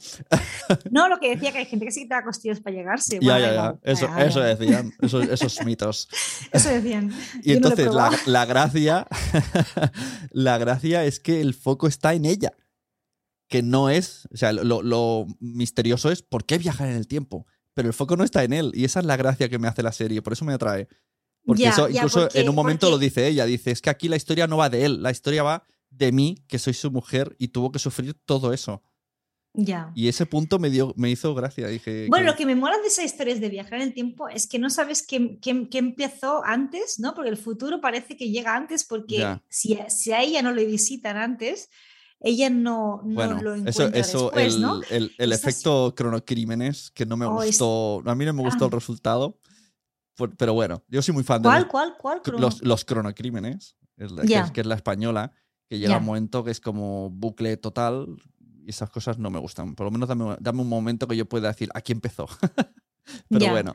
Bueno, como Dark, Dark estuvo genial por eso. Yo he visto solo dos temporadas, mm. tengo que decir que la tercera Yo no, ninguna. No, la he visto. No, vale, pero me mola porque todo lo que modifiques del pasado, no sabes si realmente Claro, pasó antes, pero pasó después. Eso a mí me sí, A mí esas cosas me molan. O sea, son muy de Regreso al Futuro. Y para mí la, la, que tiene, para mi gusto, la mayor perfección es la saga Regreso al Futuro. Porque al final, cuando en las la cosas que salen en la primera y luego ves la segunda y cobra sentido escenas de la primera. O sea, como que hicieron el guion pensando en dos. Algo así. Ah, eso no lo sabía. Yo sé que les costó mogollón sí, cuando, cuando la primera está tocando música, se cae un telón. Y luego en la segunda, él viaja y es él el que está arriba y hace que se caiga el telón y cosas así. ¿Sabes que eso no me había fijado? Claro, hay, varias escenas así que dices, esto han pensado el guion en dos, porque... O, o, hicieron lo de, lo de Breaking Bad, que es que iban para atrás todo el rato a buscar ideas para hacer... Ah, porque yo fui a una, a una, entrevista, bueno, le hicieron, creo que era para, en Serializados, ese, ese festival de, de, series que se hace en Barcelona, que vino justamente el creador de, de, de Breaking Bad. Y fue brutal porque todo el mundo decía, es que tenías las, las cinco temporadas ya pensadas de inicio, porque está todo súper relacionado. Y decían, no, no. No he terminado, ¿eh? En la 3 me paré. Vale, perdón, pues no te voy a decir spoilers, tampoco por si alguien nos escucha, pero lo que hacen, decían que iban mucho atrás mm. para intentar cosas que ya habían plantado, luego hacer el, payoff que se llama en inglés, ¿no? O sea, lo que no, hizo, lo que no hizo Lost. Claro, y luego, luego parece que lo tenían súper pensado de hace tiempo porque ya lo plantaron ahí, es una cosa, una idea que ya existía, y luego van y lo, y, lo usan en otra temporada, incluso en dos o tres temporadas más tarde, y dices, wow, qué cracks, ¿no? Todo el arco de temporada, ¿no? Todo el arco de la serie tenían pensado desde el principio, y no, simplemente que son buenos guionistas en ese sentido, porque van usando todo lo que ya tienen para ir relacionándolo todo. Y eso, es, eso es brutal. Esto en teoría. Intento, también hacerlo un poco, ¿no? En teoría, Nuria Pérez dice que ya trabaja las cosas así, en, en, un guion de 10 episodios. Y además se decía que siempre le gustaba terminar en círculo, que el último se entrelazase otra vez con el primero y cosas así. Y por eso tarda tanto las temporadas, porque las hace enteras. Y ya en su día, cuando al principio quería hacer el podcast, me decía que esa idea la cogió de, de Mad Men, que no he visto, solo he visto dos episodios. Pero por lo visto, Mad Men es cíclico. Bueno, es que, bueno, es, que es, una fórmula, es una estructura más. Hay la estructura de arco ascendente y hay la estructura circular, que empiezas y acabas donde empezaste. También en libros se llama como tener como las, las cubiertas de un libro, ¿no? Que empiezas de una forma y terminas también de otra forma. Y yo, por ejemplo, mi, mi, mi película empezaba así, ¿no? Con la misma escena, y, luego terminaba con la misma imagen, pero habiendo pasado todo de cosas y claro, había cambiado, o sea, la, persona no era la misma, pero la, a nivel visual era exactamente igual. Y eso decían que era como tener las cubiertas del libro, ¿no? Hoy estaba escuchando, ahora que has dicho eso, eh, me ha venido a la mente, estaba escuchando el segundo episodio de la nueva saga de eh, Los Currupetes, el que rápido pasa el tiempo, que es un podcast de humor. Empieza, o sea, es un poco absurdo, ¿eh? Empieza con un sonido de una persona haciendo pipí. Hostia. Solo suena el pipi y entonces el, locutor dice, esto no solo es un sonido asqueroso que nos han enviado, sino que tiene una historia detrás. Y he pensado, hostia, ahí, con esa, con esa temática se podía hacer algo interesante, como desde el humor, contar quién es esa persona, porque al final era un oyente que había salido anteriormente en el podcast que venía a decir, habéis vuelto sin mí, cabrones, no sé qué, como venganza os envío mi pipi. Bueno, pero, pero eso podría haber hecho una trama más larga, ¿no? De quién es esta persona que nos envía el pipi y inventarse un montón de cosas. Hostia, no, es que hay gente, hay muchos personajes, a veces la realidad supera la ficción y es literal, ¿eh? Pero sí que es verdad que mola empezar con una, con una escena potente, ¿no? Yo, a mí me ganan muchas series o ya digo audiovisuales, pero también sonoras, que empiezan con un concepto. Con algo, y luego, y luego te explica cómo llega, y eso me gusta mucho también. Sí, sí. De luego se, se, deshilacha todo. Bueno, yo creo que sacarás algo así interesante. Bueno, yo creo que todas han sido interesantes, es decir. sí, pero también tengo que decir que yo me veo que he ido evolucionando. Entonces hay veces que digo, ay, no sé si recomendar lo que he hecho, porque siempre es como que lo último que estoy haciendo me gusta más, ¿no? Y, y, pero claro, si, por ejemplo, la segunda temporada de Ladrones me gusta más porque la veo más cinematográfica que la primera. ¿Mm? Pero si no escuchan la primera, a veces no entienden la segunda.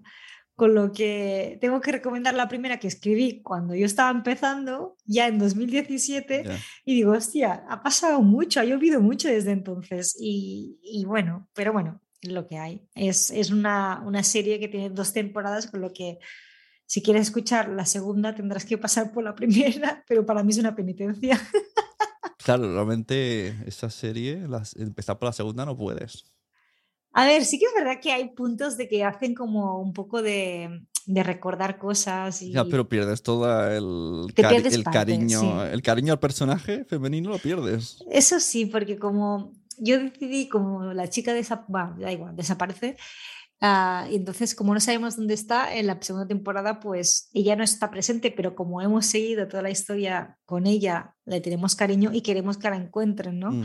Que si empiezas en la segunda, supongo que estás desapegado totalmente de Amanda. Claro, hay una peli que se llama, que viene de un libro. habrá gente que diga, eso está en el libro, vale, pero yo he visto la peli, que es La chica del tren.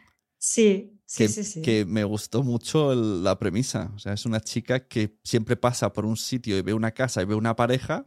Sí, y, se imagina, ¿no? se imagina su vida y como que les coge cariño oh. solamente de verles, pero llega un día, ¿tú, sabes la de qué va? La he visto, de hecho me, escuché el audiolibro en inglés claro, y me vi la película. Claro, es que llega un día en el que ve que a ella le están haciendo algo y entonces ya se, se, mete en la vida de ellos para ver qué ha pasado. Y me pareció muy guay, porque de algo cotidiano, yo creo que ahí ganan, ¿no? Con el, es algo cotidiano que todo el mundo hemos hecho. Jugar con la vida de los demás. Esto te lo escuché un día y dije, yo lo hago. Yo lo hago. Es que incluso en, en los restaurantes, o sea, yo me imagino, digo, ¿qué hacen esos dos que no pegan pana? Pues ya me imagino su historia. Claro, claro, es que mola mucho eso. Y ver, sí. comer, tal cual, es así, es así, sea su padre, sea su primo. Y, y nunca acierta seguramente. Bueno, pero, también hace, pero es divertido, es, un ejercicio más. Sí, sí, esto tendría que hacerlo con mis hijos algún día cuando, cuando nos aburramos. Vamos a imaginarnos la vida de los demás. Bueno, lo que hacía mi tío conmigo era, es que era un loco, pero bueno, ah, él llevaba a su madre, que era mi abuela, a los domingos a comer fuera. Y iba solo porque su pareja tenía que estar con sus padres y, dice, los domingos se separaban, pero él iba solo muchas veces, pero a veces nos invitaba a mí y a mi hermano, o sea, a sus sobrinos. Y era como parecíamos una familia desestructurada, que era de un padre divorciado y los hijos que van a comer con él el domingo solo, que solo nos ve un día a la semana, iba con su madre y era en plan, por favor, cuando venga el camarero, pregúntanos, pregúntanos algo de mamá, tal, no sé qué, ¿por qué no volvéis? Y él, es que mamá no, no, no quiere estar conmigo, pero yo os quiero mucho, hijos. Y y es que se me escapaba el, la risa, digo, no puede ser. El, Carlos lo que me dice que hace que a veces cuando saluda gente por la calle que van con todos en familia y él cambia voces. Como si esa fuera su voz. Entonces dice, hola, ¿cómo estás? ¿Qué tal? Y se quedan todos, ya está dando el tonto. Va probando diferentes personalidades. Ay, me encanta. Y en función, de, en función de la voz, le responden más o menos. Ha hecho un estudio. pues habría que verlo. Lo que sí que la familia ha entrado en el juego ya y no le dice nada. Y se quedan como, bueno, va, venga, déjame. Otra vez, tenemos que aguantarlo. Con el jueguecito. bueno, pues eh, por ahora, si quieres, dejamos aquí las ideas volando y quedamos para cuando podamos, no sé. Porque claro, luego viene El, evento y tal. Bueno, habla, habla primero con, con Lola y... Y Eva. Y Eva, Lola y Eva. Y a ver qué te dicen un, tanteo aproximado. Sí, me molaría que pudieran estar, porque creo que ellas también nos darían un punto ese de que cómo lo vivieron, ¿no? Porque una que lo estudió, ¿no? Que se lo leyó antes y la otra que fue a pelo, o sea, también tenemos las dos. Mm. Yo creo que también lo, lo, que digan te puede ayudar para futuras ficciones, ya sea con ellas o con otras personas, pero también como decirle qué os hubiese gustado más o qué, os, ha sido más fácil ¿no? en el proceso. Bueno, es que claro, Lola me dijo que ya pensaba que terminé diferente y digo, ay, a lo mejor tenía que haber terminado así, ahora me, quedé así rayada cuando estábamos en el estudio. Sí, sí, sí, pues yo tenía todas las ideas de que iba por otro lado, digo, bueno, pues también está bien pero también sabe mal de que la gente... No, sí, por poner, también puedes poner. Yo también pensé luego, decir, porque sé que no te lo dije, digo, ahora ya no son alturas, porque era una idea, a ver, no, no era corregir, sino era como un. Molaría que terminase por todo lo altísimo, o sea. Eh, vamos a ver cómo hago sin decir spoiler. eh, o sea, una persecución en coche. O sea, una fuga auditiva como, pasar, como pasar de que la serie es muy tranquila y muy conversacional y, termina en acción, que puede ser un final de aquí ha terminado, o si hay una segunda temporada, va a ser totalmente distinta con muchísima acción. Bueno, claro, es que venía, venía, venía al pelo, ¿no? O sea, podíamos haberlo alargado. De hecho, lo que me pasó en el capítulo 10 es que me faltaba argumento ya, porque es que en el 9 se resuelven muchas cosas. Y, y por eso digo, yo el 10 lo veo como un prólogo. O sea, para mí el final es el 9 y el 10, bueno, te explica pues un típico que de repente dices, ah, mira, hay un poquito más. Me regalan una escena más. Bueno, es especial. especial. especial. fin de, serie, finales. Pero sí, sí. No, no, no sé, yo creo que tenía que estar el 10 pero sí que es verdad que, a lo mejor. Y no me dirás que no molaría. Tú imagínate esta misma serie, ¿vale? Dinosaurio, para no hablar de cosas imaginarias. Sí. Y tú lo vas sacando semana a semana, tienes un gran masa de seguidores, que eso a lo mejor es lo que todo el mundo los desearíamos. Y, sí, mi, mi madre, mi amiga y tú, ¿no? y das tres opciones al final de cada episodio. Bueno, es que. De ver lo que va a pasar. Pero claro, para eso tendría que ser que todo el mundo trabajásemos, nos viéramos mucho, trabajásemos eh, asiduamente y fuese fácil el trabajo. Pero molaría mucho un, un eh, Trialateva Aventura. Eh. Sí, sí, sí. De hecho, yo, yo, en su momento en la fábrica Fabriquats yo hice un, un, espectáculo interactivo en el que el público podía ayudar a la protagonista a encontrarla. En teatro. A seguir ¿no? el proceso. En teatro. Sí, bueno, fue, fue, una especie de teatro, pero era un teatro, es que claro, si empiezo a contarlo creo que no terminamos nunca el podcast, ¿no? Pero e, era, era como un, era cine en directo, porque había una pantalla, una proyección, y a través de la proyección ah, veíamos a la protagonista que estaba en escena, pero después había otra persona que estaba en las Canarias en ese momento. Y en la pantalla se fusionaban las dos imágenes y ahí se, recreaba esa escena. ¿Por qué? Porque era como un holograma que aparecía de golpe. Entonces era como parte, estaba integrado dentro de la trama y el argumento, o sea, no era gratuito. Mm. ¿eh? Entonces ahí sí que la chica se, levantaba, salía de, la pantalla porque claro, veíamos la pantalla desde, desde el escenario, o sea, desde la platea, porque no era platea, desde las sillas, veíamos la pantalla y todo lo que pasaba era en la pantalla, aunque veíamos a la chica sola, ¿eh? pero cuando se levantaba y se acercaba a, la audiencia y nos preguntaba qué tenía que hacer, entonces era un poco, bueno, que lo hacían con, levantando la mano, ¿no? Porque era como algo a, bueno, a pequeña escala, pero sí que era chulo porque te daba finales diferentes alternativos en, función de cada. En Netflix hay pelis ahora que puedes elegir. Lo que sí, pasa había, que no había de Brandon's Black, yo nunca me entendí cómo se llamaba. No, pero hay varias. Ayer, por ejemplo, escuché, vi una que, era ah. como de comedia romántica, que empecé a mm. verla, pero la primera opción era, ¿me pongo el vestido rosa para la boda o el blanco? Y pensé, no me interesa. ¿hasta, hasta qué punto esto va a ser primordial? claro, es que no. Pero sí que fue divertido a nivel de guion escribir eso, porque te da tantas posibilidades y de hecho les dije, hay un guion porque teníamos la estructura con, con líneas, o sea, con un mm. árbol, había un árbol de guion, pero nunca, nunca quise bajarlo a escrito. Les dije, vamos, vais a improvisar, porque lo, lo ensayamos varias veces con diferentes alternativas porque teníamos el árbol muy claro en la cabeza, pero pero nunca, nunca decían lo mismo. O sea, cada vez que hacían la función, que le mm. hicimos tres veces, cada vez salían cosas diferentes, aunque seguíamos el arte, aparte de que después el público también opinaba cosas diferentes, pero también ella, la, actriz principal que estaba ahí en escena, a veces le salían otras cosas y digo, ¿qué hace, no? Ahí como con mi toque. Eh, el otro día en, en vídeos de estos, de Twitter, TikTok, lo que sea, vi una, un corte de una... que pensaba que era cine. Y primero no entendía y no sé, pensaba, ¿por qué la gente se sorprende tanto? Pero era teatro. Entonces, era una sala tipo IMAX.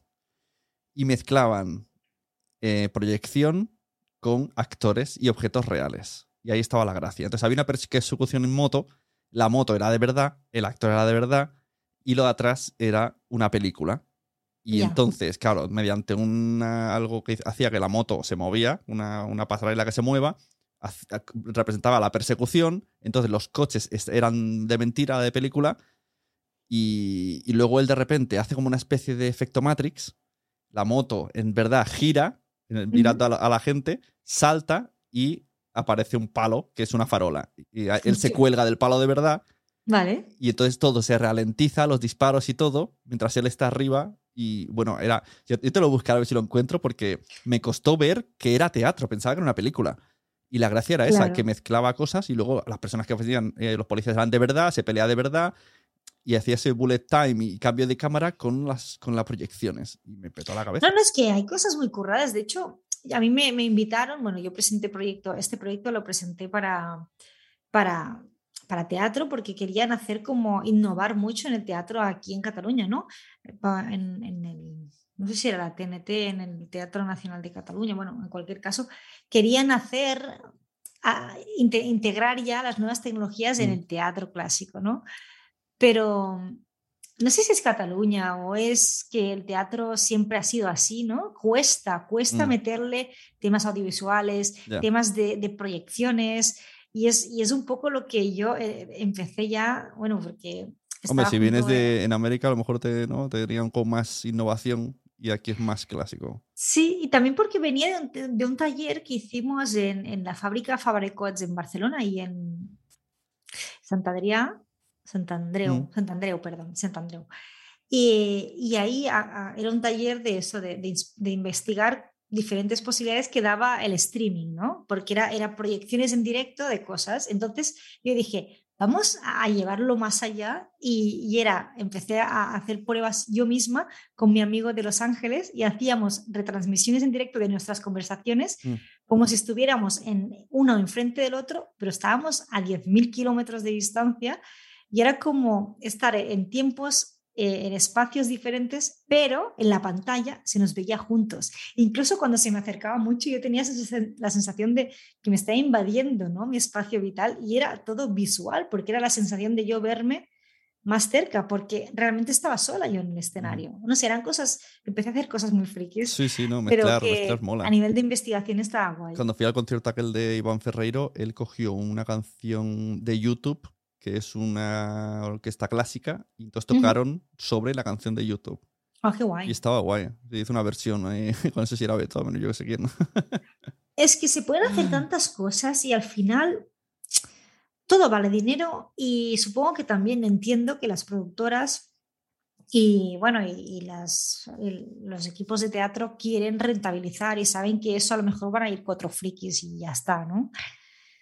A ver esos espectáculos. a mí me gustaría saber hasta qué punto todo es eh, rentable. O sea, ¿no? Hay cosas que vemos que es rentable o hay cosas que se mantienen por ayudas o lo que sea.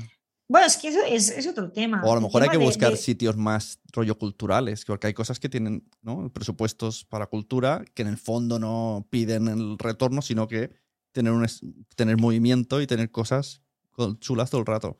Bueno, que, que, muevas el proyecto tú, mm. pero al final te conviertes, o sea, tendría que crear mi, mi propia, ¿cómo se llama? Bueno, tener mi, mi academia de teatro, o sea, mi, mi, grupo de teatro y yo ir a hacer giras, y yo eso no, o sea, eso yo no lo quiero. Es que te, te, implica mucho, entonces te quedas ahí como que tienes muchas ideas, pero necesitas que alguien te ayude a moverlas. Por eso dije... A ver, a ver tu, tu, fichaje nuevo, a ver, ya me irás diciendo. Ay, sí, no sé, no sé, a ver cómo va, porque... Tengo tantas cosas que al final dijo, digo, yo creo que debería centrarme en una, porque no puedes tocar tantas teclas a la vez. Hombre, si lo tuyo es crear, tienes que crear. Si, lo, si te raya el buscar cosas y es lo más difícil, pues claro, al final te perjudica. sí que perjudica, pero, pero por ejemplo, a ti te sale como más natural, ¿no? Pasa que me vienen muchas cosas, o sea, yo me he hecho a hacer presupuestos y hacer cosas gratis y hoy, hoy ha sido una cosa muy loca. alguien me ha llamado por teléfono y yo le he devuelto la llamada y de repente me dicen, hola, me llamo Pepito ¿Me puedes ayudar a ver cómo se promociona un podcast en redes? Y yo en la calle, en plan, no entiendo nada. Por favor. No sé, no sé quién es esta persona. dice, te he encontrado por LinkedIn. Y dice, que si tienes que cobrarme, me cobras, pero ¿me puedes ayudar con esto? Claro, yo le he dado la respuesta que tampoco era, era atípico, ¿no? De cómo, cómo hacer, dar visibilidad. Que es un poco así, o sea, no se puede contestar una llamada de teléfono, hay que hacer más Hombre, no, claro, hazle una sesión de esas que haces tú. Claro, pero igualmente necesitas mm, pues hacer una estrategia aquí, una estrategia, ¿no? Un poco, es, creo que engloba más cosas que podcasting. Ya es una cosa de marketing y, hay más cosas. Pero ha sido muy loco porque yo pensaba, no puedo decirle, señor, no quiero hablar con usted de esto aquí. Porque la pregunta era fácil, pero digo. ¿No le podías citar a hacer una consultoría? Claro, y conforme hablaba, yo decía, se lo estoy diciendo ya. Y porque ¿No, me, va a pagar? ¿No me va a pagar? él me decía, no, cóbrame lo que quieras. Yo decía, no, ¿por qué? Pero ha, sido, ha sido rarísimo. nunca me había pasado eso. Y luego él, bueno, perdón por el asalto. Yo pensando, un poquito, sí. A lo mejor escucha esto porque me ha dicho que en algún momento ha escuchado mi podcast. Pero digo, ha sido loquísimo. No, no lo hagáis esto. Asalto a mano armada, ¿no? que te manden un mail antes y ya queráis un día, hacéis la consultoría y que te lo cuente bien, ¿no? No sé, digo yo. Claro, no sé. Bueno, de, luego ha salido, me ha dicho, bueno, en tu web puedo contratar asesorías. Y yo, sí, sí, sí. No sé si lo hará. hazlo, hazlo. Pero, pero igualmente ha sido una situación muy extraña que no sabía cómo salir. Yo sabía, tenía aquí como ¿no? el Sune, Sune demonio Subne Ángel y, y uno decía, no hable con él. estás en la calle, esto no se puede hacer así. Y el otro decía, bueno, pero tampoco puedes ser borde. Ya es complicado porque es esa línea muy fina entre que puedes ofender o que puedes conseguir un cliente fidel, pero vamos, que, tú dices, y, que, te, claro. cargue más, más. Claro, por otro lado se ha quedado contento con mi respuesta y me ha dicho él, bueno, miraré a ver, no sé en qué terminará. Lo que vengo a decir, que tú dices, a ti te salen las cosas bien. Bueno, las que no veis, porque muchas cosas salen mal. Sí, pero no, me refería sobre todo a que tienes más facilidad a la hora de venderte o vender tus proyectos. Que no pues tienes sí, pues si a ti te parece. Apuro, ese apuro de. si, tú ves, si tú ves que yo me vendo bien, estás muy mal, ¿eh? Porque yo me quejo de que no me sé vender. No, me refiero a que no te cuesta. No sé si, lo haces bien o mal, porque los resultados solo lo sabes tú. Bueno, yo. Pero que veo que... no te cuesta, que, que te sale como natural. Y, bueno, y yo he tenido que hacer mi trabajillo para yo creo que es más por reputación. O sea, no soy yo, es el tiempo que llevo. Bueno, un poco, un poco lo que tú también me dijiste que, que a mí me conoce mucha gente y yo no sabía que me conocía tanta gente. De hecho, te lo conté el otro día. Claro, que esto, esto de ir a Madrid, ¿tú, ¿tú lo has buscado? No, tan llamado. No, pues, pues eso me pasa a mí. A veces me llaman y yo no hago nada. He hecho. he sembrado, pues esto mismo que te pasó, lo que tú dices, qué fácil, no, sí, me busca mucha gente, pero luego cuánta de la gente que contacta se queda, muy poca. Pero claro, esa parte es porque me han encontrado. Pues sí. Eh, por pues eso te decía también la idea del piloto, del, podcast piloto, para que sepan, para que sepan por un lado que yo puedo editar cosas así, para que sepan por otro lado todo lo que puedes crear.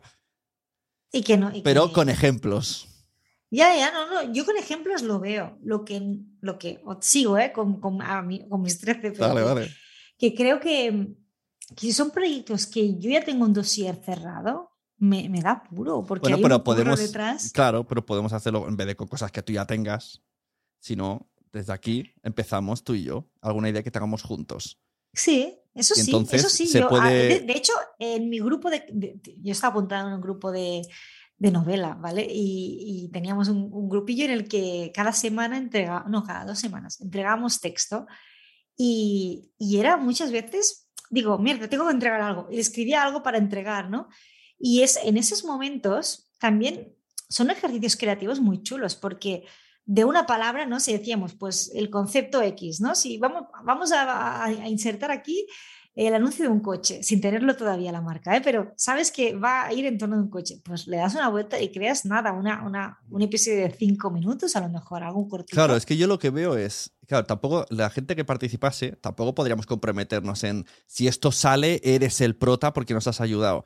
No porque depende luego de muchas cosas. A lo mejor la persona que viene no quiere a esa persona, quiere a otra. Tendría que ser todo con la intención de todo el mundo va a participar, el que quiera, gratis, con la intención de automostrarse. Entonces, en principio, a un locutor puede interesarle decir, vale, quiero participar y con mi trabajo la gente va a ver cómo hablo y cómo. Y luego eh, se puede abrir en los créditos se pone todo el mundo este es el cacho y con su teléfono incluso no todo ahí claro la idea es es un portfolio en vida. El, el, ese podcast es, es un portfolio en audio vivo es, eso está entonces guay, aquí lanzo la idea ¿quién quiere participar sobre todo poniendo voces porque aquí guionista ya tenemos a la más mejor Qué bueno. Entonces, claro, solo necesitamos. Sí, sí, que molaría. no descartes, hay mucha gente que dice, ah, pues yo quiero ayudar a hacer poner voces. Puede ser. Entonces hacemos. Claro, entonces la pregunta es: yo a ti, ¿cómo te haría? ¿Cómo se haría un piloto o teaser largo? O puede ser o piloto corto o teaser largo, diferente cada vez eh, en cuanto a trabajo de desarrollo de personajes. Lo, lo, bueno que tienen los pilotos es que luego pueden cambiar, ¿no? Solo se hace como el concepto. Es que, claro, tú lo, tú lo llamas pilotos y... yo, yo que pienso en las series. Ya, ya lo sé, ya lo sé, pero no, no, y, sé, sé, lo que significa, ¿eh? pero me refiero a que yo cuando lo dices me viene a la cabeza otra cosa y es hacer como relatos cortos, o sea, no, no narrativos. No, mi idea es, e, esto se puede desarrollar, esta historia. Sí, sí. Y entonces pensamos, por ejemplo, ¿no? que decíamos el otro día, en esa tienda, vamos a, decir otro para no. Eh, tú dices, mm, una charcutería. Y nuestro objetivo es que las charcuterías nos contraten para hacer eso. Y entonces el, episodio piloto pasa en una charcutería. Pero se queda ahí con su cliffhanger de la muerte y no sé qué. Ya, ya. Para que una charcutería diga, ah, pues a mí me gustaría que mi charcutería fuera la protagonista de esta historia. O el mm. branded de esta historia. Y esa es la idea. De que luego ir con esos episodios y entonces hacer un toc, toc, toc. Hola, que nos, mm, hacemos, eh, somos una productora de podcast, hacemos tal y cual. Tenemos esto que podría encajar en tu idea y a partir de aquí podemos modificarla y que ya directamente lo escuchan. Ya, pero eso, eso se puede hacer sin tener que ponerlo público, ¿no? Yo confío mucho en que el cuñado de Pepe que tiene una charcutería lo escuche y le diga a su cuñado, oye, que he escuchado unos que son capaces de hacerte un branded de la charcutería, escucha esto. Yo confío mucho en, el mundo. Tú, tú, estás un poco más que nos roban la idea. A ver, no, ya sé, es que suena como en plan, como si yo me creyera aquí. No, no, que, te entiendo. Pero no, no, por, por, el tema de que las ideas no se pueden patentar y, y tú puedes registrar un guion, puedes registrar el, el dossier, incluso puedes registrar eh, el tráiler, ¿no? pero la idea no. Y, ahí te cambian cuatro cosas y es una idea diferente. Y... Ya, es el riesgo. es que el, tema es que tendríamos que tomarlo primero con, con Keep Calm. claro, aunque sea cada dos meses un episodio. ¿De qué vivimos, tío? ¿De qué vivimos? No, claro, ahí, a ver, eso, pero esa lucha la tenemos ya igualmente. Entonces, es dos meses, un episodio de cinco minutos. Y en esos dos meses se trabaja todo. Y otra vez, dos meses, tal. Que luego la cosa fluye, pues uno al mes. Uno al mes mola. Uno al mes a lo mejor es mucho trabajo, depende cómo. Pero, pero, pero, es, factible. No, te voy a poner cosas tan complicadas. Claro, es factible si tienes todo, si está todo bien estructurado. Pero claro, crear una a lo mejor crear 12 historias es una locura. Pero a lo mejor puedes crear 6. Por así decirlo. Lo que, sí, lo único que teniendo a grandes, a grandes trazos, o sea, trazando así muy a lo grande cómo sería el arco de temporada, y marcar el piloto muy, muy claro que terminamos con este cliffhanger me parece más o menos fácil. Y además en conjunto, me parece muy original en conjunto. De, voy a escuchar este podcast, que son seis, cosas, seis episodios diferentes, donde me dan ideas, o sea, donde proponen ideas. No lo sé, yo creo que esa cosa tan creativa puede dar a otras cosas, que a lo mejor no es el objetivo que teníamos, pero sí a otras. A lo mejor, a, lo mejor, no son esas ideas, pero son otras, ¿no? A que te llamen para, oye, explícame cómo se te ha ocurrido esto y ven a darme una clase. Yo qué sé. Es que me parece una cosa muy creativa y, yo me, fío de tu creatividad. no, no, sí, como ejercicio creativo me parece brutal. O sea, claro, entonces habría que, que tomárselo como eso, como este es nuestro podcast de jugar a ser creativos y que venga gente y participe con la excusa de mm, podrás enseñar esto, de mira, soy capaz de poner estas voces.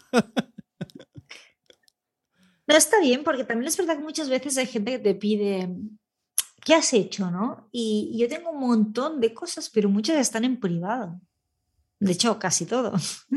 Desde Podimo a Storytel. Es que, claro, yo se puede escuchar, pero nada, el fragmento gratuito que te dan pero que, que, no llega ni a los dos minutos, creo. O sea, es, mínimo. Y que de esta manera podemos jugar. O sea, no sé, tenemos una reunión tuyo, decimos, eh, pues un episodio va a ser, o puede ser una escena.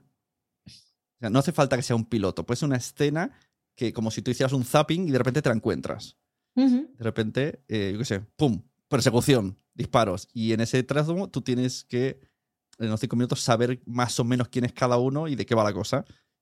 Pero hay, no, no, hay cliffhanger. no, no, eso me parece brutal. Eh, Sería un zapping, es un, zapping de ficciones, algo así. Espera, que se me ocurre un nombre. ¿Zapeando? palabra, palabra zapping, palabra y el McGuffin. El McGuffin tiene que estar. El McGuffin es el. Aquí puede estar tu, tu valla publicitaria de esto podría ser tu. Es que yo, yo lo veo, ¿eh? yo veo el hecho de que, de que incluso siempre no, no, porque si siempre enunciamos coches, o sea. No, puede ser mil cosas. una, bebida. Puede haber dos, puede haber dos avisos. Lo que sería cambiarlo, o sea, que siempre en cada episodio, o en cada episodio piloto, o escena piloto, whatever, sea un producto diferente. Uno o dos. Yo haría dos avisos de dos, ¿Ah, dos? cosas diferentes. ¿no? Pues en una, pues eso, eh, un coche y una bebida. Eh, una marca de ropa vale, pero si, me dejas hacer algo de ciencia ficción en algún, en no, punto. porque, claro, es que no, porque me he quedado con el gusanillo de escribir más ciencia ficción. De hecho, pero si es que, voy a hacer un avance. Si me dejas, dice, tú puedes hacer lo que te dé la gana, esa es la gracia. Que aquí ya, vamos pero a hacer... ¿qué, qué, qué, nos, ¿qué vamos a vender en ciencia ficción? Como si hay sonidos de. Vamos a jugar. Esa es la gracia. Hay una pecera, ¿te imaginas que algo pasa en una pecera? O con claro, ese la, sonido? la, gracia es jugar y, tú te retas y yo me reto en cómo se hace este sonido. Como al final es poco tiempo. Es que vas a arrepentir, lo sabes, ¿no? Porque... ¿Y, si ojalá nos arrepentimos porque salen proyectos? Yo lo veo. Bueno, no, si, si son ideas nuevas, así que tampoco tenemos mucho que perder, me animo más. Si son, lo que te decía antes, ¿eh? proyectos que llevo ya tiempo o que Hombre, claro, no, no, porque eso te entiendo que... te dé miedo de perder todo el tiempo aquí por una tontería de jugar, ¿vale? Pues eso no. Pero a lo mejor ideas que tuvieses medio sueltas de esto no sabía qué hacer con ello. Bueno, o ideas que veo que van a ser difíciles de colocar porque por X razones que no voy a contar ahora, a lo mejor algo de ahí sí que puedo mm, sacar. O eso que decíamos del, del cómic, pues directamente una escena de eso. Eso es genial. Y entonces ya estás ahí metido y, puedes ofrecérselo a ese tipo de comercios, es decir, mirad qué idea tenemos aquí. Y lo que puedes escuchar ya y todo. Ya está hecho. Hoy molaría porque puedo probar diferentes, también me, voy a, podría probar los diferentes registros y géneros, ¿no? Claro, claro. ¿Tú cómo te ves? Muy centrada, estoy muy centrada en el tema de thrillers psicológicos. Porque ¿Tú cómo te ves en comedia? Estoy muy loca. No, no, sí, de hecho, el Miafon no para de decirme que escriba algo de mm, comedia. ¿Tú cómo te ves de comedia? Es que no sé. o sea, eres muy risueña, pero como escribiendo comedia, ¿cómo lo ves? Yo también tengo curiosidad en eso. Sí, de hecho me dijo que lo probase. Yo tengo una novela. Ah, bueno, no sé si se escucha, no, no se escucha. Tengo una novela que tiene puntos muy ácidos, de, humor ácido, que, que, no es humor de jaja, sino que es en plan, wow, ¿sabes? Y ahí, y ahí me, o sea, creo que hay una parte de mí que soy así también muy ácida, o sea, eso, eso me mola. Y ahí, ahí sí que me veo bien. Lo que no me, veo, no me veo tan fresca como Jun, que es muy espontánea, le salen como bromas al momento, yo eso no. Si me lo preparo, a lo mejor sí que me van a salir cosillas. Pero humor de tronchante de esto más tipo Berto, yo no. Pero bueno, yo es que no estoy a la altura de Berto, si no ya me hubiese dedicado a... Claro, claro que Berto. Pero por ejemplo, lo que iba a decir antes, en La vecina indiscreta hay puntos de, de coña divertidos. Que es, ¿Y, tú no, crees que una misma historia eh, cambiando a la persona que habla, no le puede dar un cáliz más cómico, por así decirlo? Sí, es que es que, es que ¿Hasta, qué punto es guion y hasta qué punto es actuación? No, no, es que yo sé, siempre, siempre he dicho, y de hecho no sé dónde lo leí, que el 50% de los libros, eh, yo lo leí porque era el libro, el 50% de los libros los escribe el escritor y el otro 50% lo escribe porque lo interpreta el ah, lector, ¿no? Entonces tú dejas ahí la mitad escrita y como guionista es así e incluso más porque quien va a tomar ese guion y lo va a transformar, que se hace la reescritura final cuando se hace la edición, pero ya pasando por el, actor, cómo interpreta esas palabras. Por eso a veces digo, no, es que ahí había subtexto y no se ha entendido de que, ah, claro, ¿no? cuando no estás detrás en, la fase de, de, producción o de grabación, esa frase tenía un subtexto que como, aunque lo pongas, ¿no? Con, pones ironía, tal, pero ellos no entienden porque no, están en mi cabeza y es normal, ¿eh? no entienden que detrás de esa ironía hay, hay una historia de, su pasado detrás y claro, es complicado en un guion explicarlo todo, ¿no? Entonces sí que es verdad que, los, los actores pueden darle la vuelta completamente a un guion. Vale, vamos a dejarlo aquí, nos damos con la idea del Título provisional, eh, ficción zapping, zapping ficción, McGuffin ficción, McGuffin zapping. Creo que zapping, McGuffin se queda claro en los dos conceptos, luego ya veríamos el desarrollo.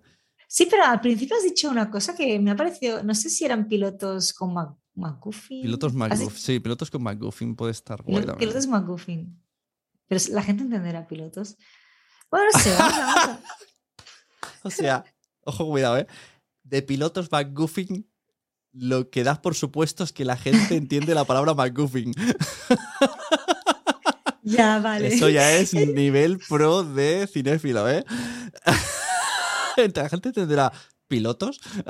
McGuffin sí, McGuffin segurísimo. es obvio, ¿no? Qué bueno. Ay, por favor, sí. Vamos a dar una vuelta y, Hay tiempo, no hay prisa. Vamos pensando. Además, esto, lo que te digo, yo creo que la gente que lo escuche diga, oye, me ha molado la idea. Mm, quiero, da igual que no seáis locutores, locutoras de voz. O sea, si Mia Font dice, yo quiero hacer una escena, que lo diga. Y hacemos un Excel con gente participando. Hombre, Mia tiene una voz sería, chula. Sería guay de que, de que pudieran participar cualquiera. claro, la idea es que participe cualquiera, pero no vamos a hacer promesas de que si ese proyecto sale, eres el elegido. No, esa no es la promesa. Lo suyo sería como jugar, ¿no? Como si... si la cosa sale, vamos a, ah, si la cosa sale, vamos a tirar de profesionales. Un club de teatro, pero de podcasting para hacer pruebas. Hay, muchas, a mí hay mucha gente que me escribe, hola, soy locutor de voz, y me necesitas mi ayuda. Sí, pero si me dices esto me ayuda es porque quiere claro, curro. Claro, porque curro, exacto. Pero es un ejemplo, ponte que lo escuchan. Yo no voy a escribirle, desde luego, yo no tengo el morro de decir, ¿te acuerdas cuando me dijiste? Pues que te invito a una cosa pues, gratis. No. Pues sí, te invito, pero gratis, te pagaré una cerveza. Eso no, pero que a lo mejor hay gente que lo escucha y dice, oye, pues, ¿por qué no? Why not? Vale, mira, ahora aprovecho que será, será voluntario, lo bueno es que será voluntario. ¿Cómo lo hace Ana Farré? Y... Ah, bueno, pero ellos ya tienen, ya son un equipo de cuatro o cinco que saben a... Pero, se lo hacen entre ellos, las voces y entre todo, ellos y, y, los, los extras que vienen son gente que conocen y les mola el proyecto y dicen, quiero participar. Ya, porque ellos, ellos no pagan, ¿no? De momento, que yo sepa. No, ni, ni cobran ni pagan. no, si es que yo empecé a ver que. Eso es una pasada. Que habían hecho un libro y que, y que pagabas la voluntad. Y digo, sí. Madre mía, no se puede ser más hippie, me encanta. la voluntad. Sí, sí, sí, el otro día la vimos y la voluntad, exacto. Eh, ¿Vino al, al, evento de Granollers? Sí, sí, vino. Luego a última lo estuvimos hablando y de hecho nos dijo también eso, de que, o lo típico, que no saben muy bien qué hacer, que necesitan ya dar una vuelta al proyecto, que no se puede vivir eternamente de las piruletas. Ya, es Como todo. Es que, es, que yo, bueno, yo lo dije en el episodio de Mentirosas, en el último, creo, el, en Prime, o sea, que no nos escucha nadie, pero en Prime estamos. que sí, por favor. Bueno, que yo creo, yo creo que, que el hecho de haberse metido todas las plataformas lo ha saturado un poco. ¿eh? O sea, las productoras a meterse a, crear contenido han saturado un poco el, sector. De buenas, ¿eh? porque yo no puedo competir contra las productoras yeah. y, y ni, ni, tenemos intención porque es que no se puede, porque cada uno también ocupa su espacio. Pero sí que es verdad que a ellos los avala mucha más experiencia, yeah. mucha más trayectoria. Entonces, si tienes que confiar X dinero en un claro. proyecto que crees que te van a salvar el culo, pues lo vas a confiar en el Terrat que a Emma Musol, aunque, yeah. aunque lleve tiempo haciendo, escribiendo para audio, ¿no? Y ahí me da un poco de, de pena, ¿no? Porque, no sé, fuimos los primeros en, con Storytel de, de lanzar los... Que sí que es verdad que Podium Podcast se lleva su trayectoria, ¿eh? pero que con, con hotel empezamos con todo el claro, hecho de. Pero eso porque, piensas, lanzar... porque piensas en plataformas. Ya. Yeah. Yo creo. Pero es que... No, no, no. Ahí está, ahí está el error. En plataformas ya hemos probado. Y está clarísimo el juego que juegan. Y como bien dices, en principio no entramos a menos que mmm, nos pidan o no sé, o hay un milagro.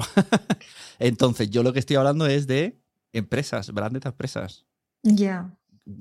Incluso pymes, o sea, mediana, grande, o sea, tampoco grandes empresas, porque las grandes, un, un, Renfe no nos va a pillar, va a pillar a Podium Podcast, eso está clarísimo. Pero, mm, pues, eh, aut Automóviles Benet, ¿sabes? que existe además porque me ha venido a la mente desde por aquí cerca, a lo mejor Pero esta gente sí.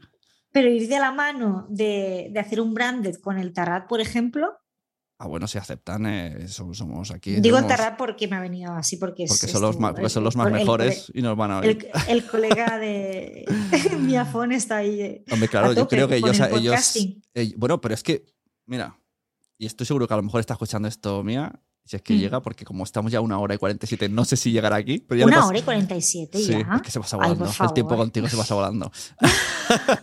Imagínate es que, que, escucha la gente esto. No nos va a escuchar tanto rato. Bueno, mejor Ahora aquí. aquí cosas, claro, aquí puedes decir las cosas. El otro que día si escuché. El cabrón de no sé quién, que el cabrón de no sé cuántos.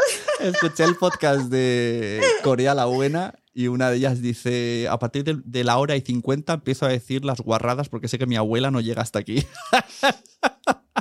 y dije, es una buena táctica. ¿Quieres que te lea un poco de mis, mis audioseries estas de, de erótica, de, de a, a ver quién este lleva, a ver quién lleva. empezar a leer. Que digo, tú imagínate que el propio Mía escucha los pilotos y dice, sí. hola, esta idea me mola.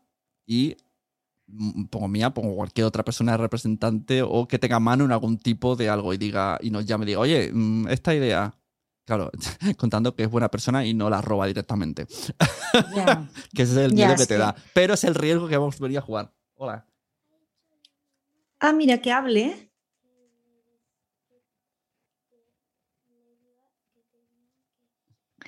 Bueno, os voy a contar que ahora ha entrado su hija que entiendo que es su hija, y que le está diciendo algo al oído y me gustaría saber qué le está pidiendo. Bueno, ya termino dentro de poco. Es que no lo tengo aquí. No lo tengo aquí. Me encanta. Esto es escenas de, de, de, la vida misma.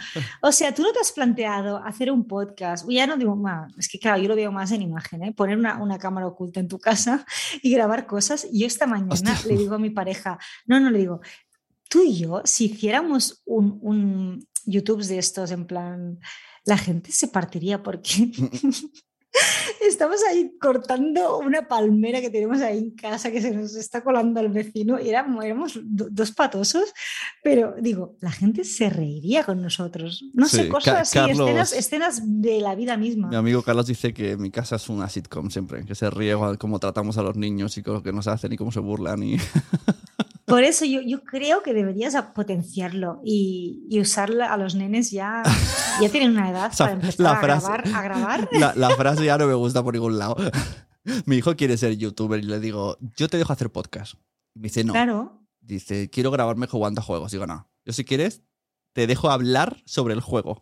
Claro. Pero dice que no, que, que quiere ser como ¿Y por qué no le creas? El muñecote caminando, porque no quiero. YouTuber. Porque, no, no, porque no, no quieres, no quieres darles visibilidad todavía. No, pues es que además solo quieres una tontería, jugar y que la gente vea cómo Pero igual que hablas con tu mujer, ¿no? En ese, en ese, Pero no quiere hablar. que tenéis. ¿No quieren los niños salir? A veces han salido un poco así, comentando alguna cosa. Cuando vienen y pues, le preguntamos, sí, han salido.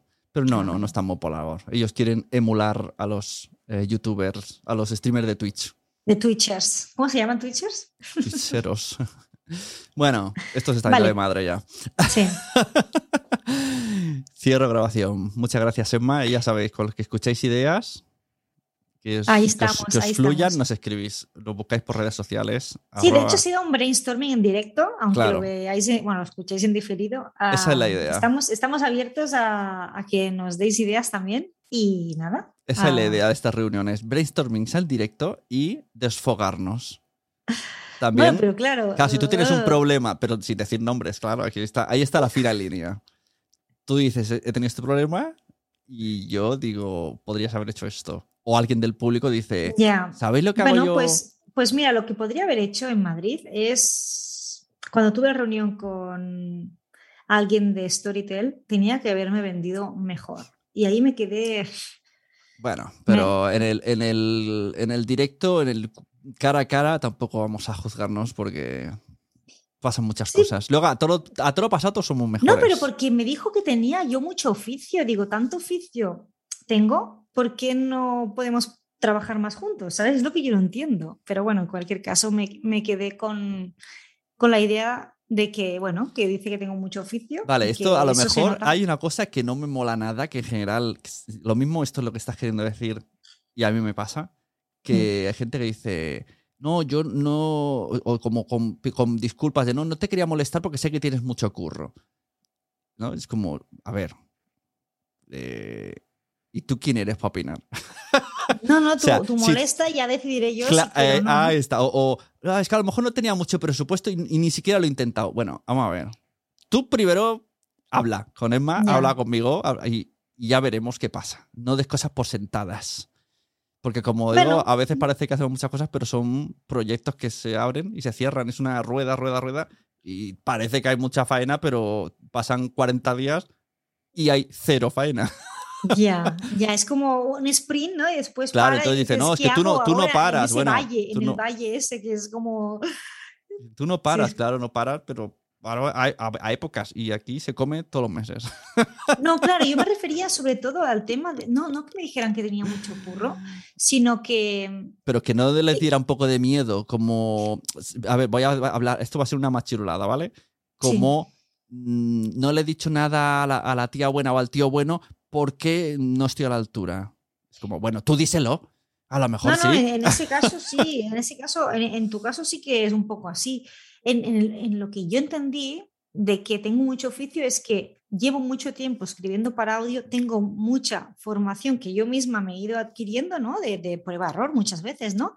Pero de que, de que sé escribir para audio, que, bueno, ya me he escuchado diciéndolo y me, me, me ha gustado. Lo, ¿eh? lo corroboró, corroboró. Me cuesta, me cuesta tirarme piropos, pero bueno, en cualquier caso ya lo he dicho y es verdad, tengo mucha experiencia, llevo desde el 2017 escribiendo para audio y, sé que tengo oficio, pero entonces si tengo oficio, ¿por qué no salen más proyectos? Es lo que bueno, tú fíjate, y aquí, claro, aquí no podemos decir nombres, eh, que te han contratado como de asesora para revisar una historia en audio. Sí. Una, ah. plataforma, una, productora importante. A otra, a otra persona no se lo han dicho. No, no, pues yo también estoy haciendo algo parecido para otra plataforma. Claro, que a lo mejor no es exactamente el trabajo que quieres porque a ti te gusta barro, meterte ahí y ser tú, pero es un inicio. No, pero, pero mira, te voy a decir que creo que me quita presión para yo después crear mis propios proyectos. Porque si me viene un encargo ya hecho, o sea, en plan, tienes que escribir sobre eso, estás mezclando tu propia creatividad o tus propios proyectos con un encargo. Entonces ahí se crea como los, vasos comunicantes esos en los que, que todo lo que estás ah, trabajando para otros, ¿no? con contenido de otros, eh, termina contagiando a tu propia escritura, a tus propios proyectos. Así que sí, los encargos que tengo a partir de ahora son más de asesoramiento, mm. de consultoría y todo eso, creo que Mm, me ayuda a separar mis dos ámbitos, el ámbito más profesional de me he especializado porque tengo experiencia en eso y ya luego tengo mis proyectos y creo que de alguna forma también me avala mi experiencia y puedo después colocarlos, pero ya habiéndolos trabajado con, de forma mucho más tranquila. porque lo que he hecho este tiempo es trabajar a piñón escribiendo a saco y no teniendo tiempo de, darle espacio a crear. Hoy no terminamos porque es que ahora voy a seguir yo proponiéndote cosas. Venga, va. Eh, ¿Tienes página web? Sí. Vale, no he entrado nunca. Y, ok, pues gracias. Pero tengo que revisarla porque la, voy a, la, voy a, hacer más centrada, la voy a hacer más centrada en. Me voy a hacer una página de escritora. no, a ver, a ver, espera, no te vales. O que me gusta lo de que vas a revisarla, vale. Mejor, porque va bien con lo que te estoy diciendo y con lo que acabas de decir tú. ¿Por qué no te pones, por qué no te, a menos ponerlo, ofrezco servicios de asesoría de proyectos o directamente tal, eh, y luego también, pues los cursos como has hecho con el de doméstica, no lo sé. Sí, que no sale nunca y mañana, el lunes voy a escribirles. ¿Cuándo sale ya el curso? o sea, ¿por qué no? Tú dices, ojalá me ofrecieran eso, pero ¿para qué se te tienes que decirlo? No, claro, claro, claro, claro. Es, pero, pero me ha venido un poco y ahora estoy como replanteando un poco en el sentido de, creo que eso me puede servir, primero, para, porque tocas, ves lo que escriben otras personas y también ves cómo puedes mejorarlo y también de, aprendes de eso. ¿eh? Y después tener mi espacio de creación sin presión. Porque, porque yo creo que a mí la presión, y hay gente que, que produce muy bien bajo presión, ¿eh? pero yo necesito tomarme las cosas un poco con calma, porque sé que entonces lo voy a disfrutar más. ¿Por qué? Y por otro tema también.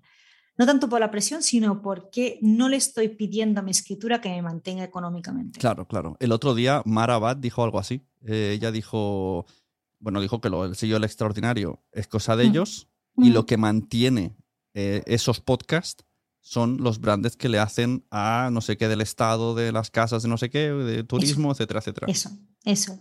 ¿Por qué? Porque si no, ¿cuánta gente vive de la escritura? O sea, en España, muy poca. Claro, es que esto como cuando, como cuando dicen, ¿se puede vivir del podcast? Y yo digo, esto a los, de, los libros no se lo preguntáis, no hay huevos. Claro, no, no, es que te lo digo, muy poca gente vive de la escritura. Es que muy poca, la gente hace da cursos, la gente... Claro pues va a formaciones, son profesores de universidad, hacen mil otras cosas y luego tienen sus libros que los avalan y les dan prestigio. Al final es un tema de prestigio tener un libro. ¿Por qué? Porque una editorial ha confiado en ti y le, te da un valor y, te da una posición, un caché, ¿no? Pero no viven de eso, porque el otro día leía por Twitter que para ganar un sueldo de 1.200 euros tienes que vender, eh, no sé si eran ciento y pico mil libros al, año, no, perdón, mentira, al, al, mes, o sea, una cosa, una barbaridad, y que no, que no te salen los números.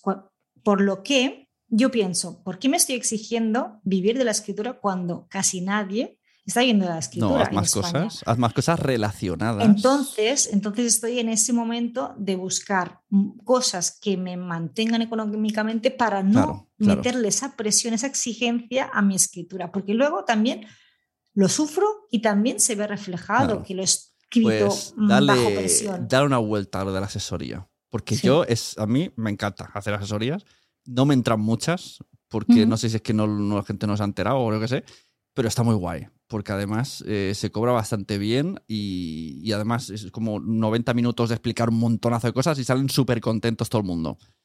Y tú dices, pues en poco tiempo he amortizado muy bien. y encima se, van contentos.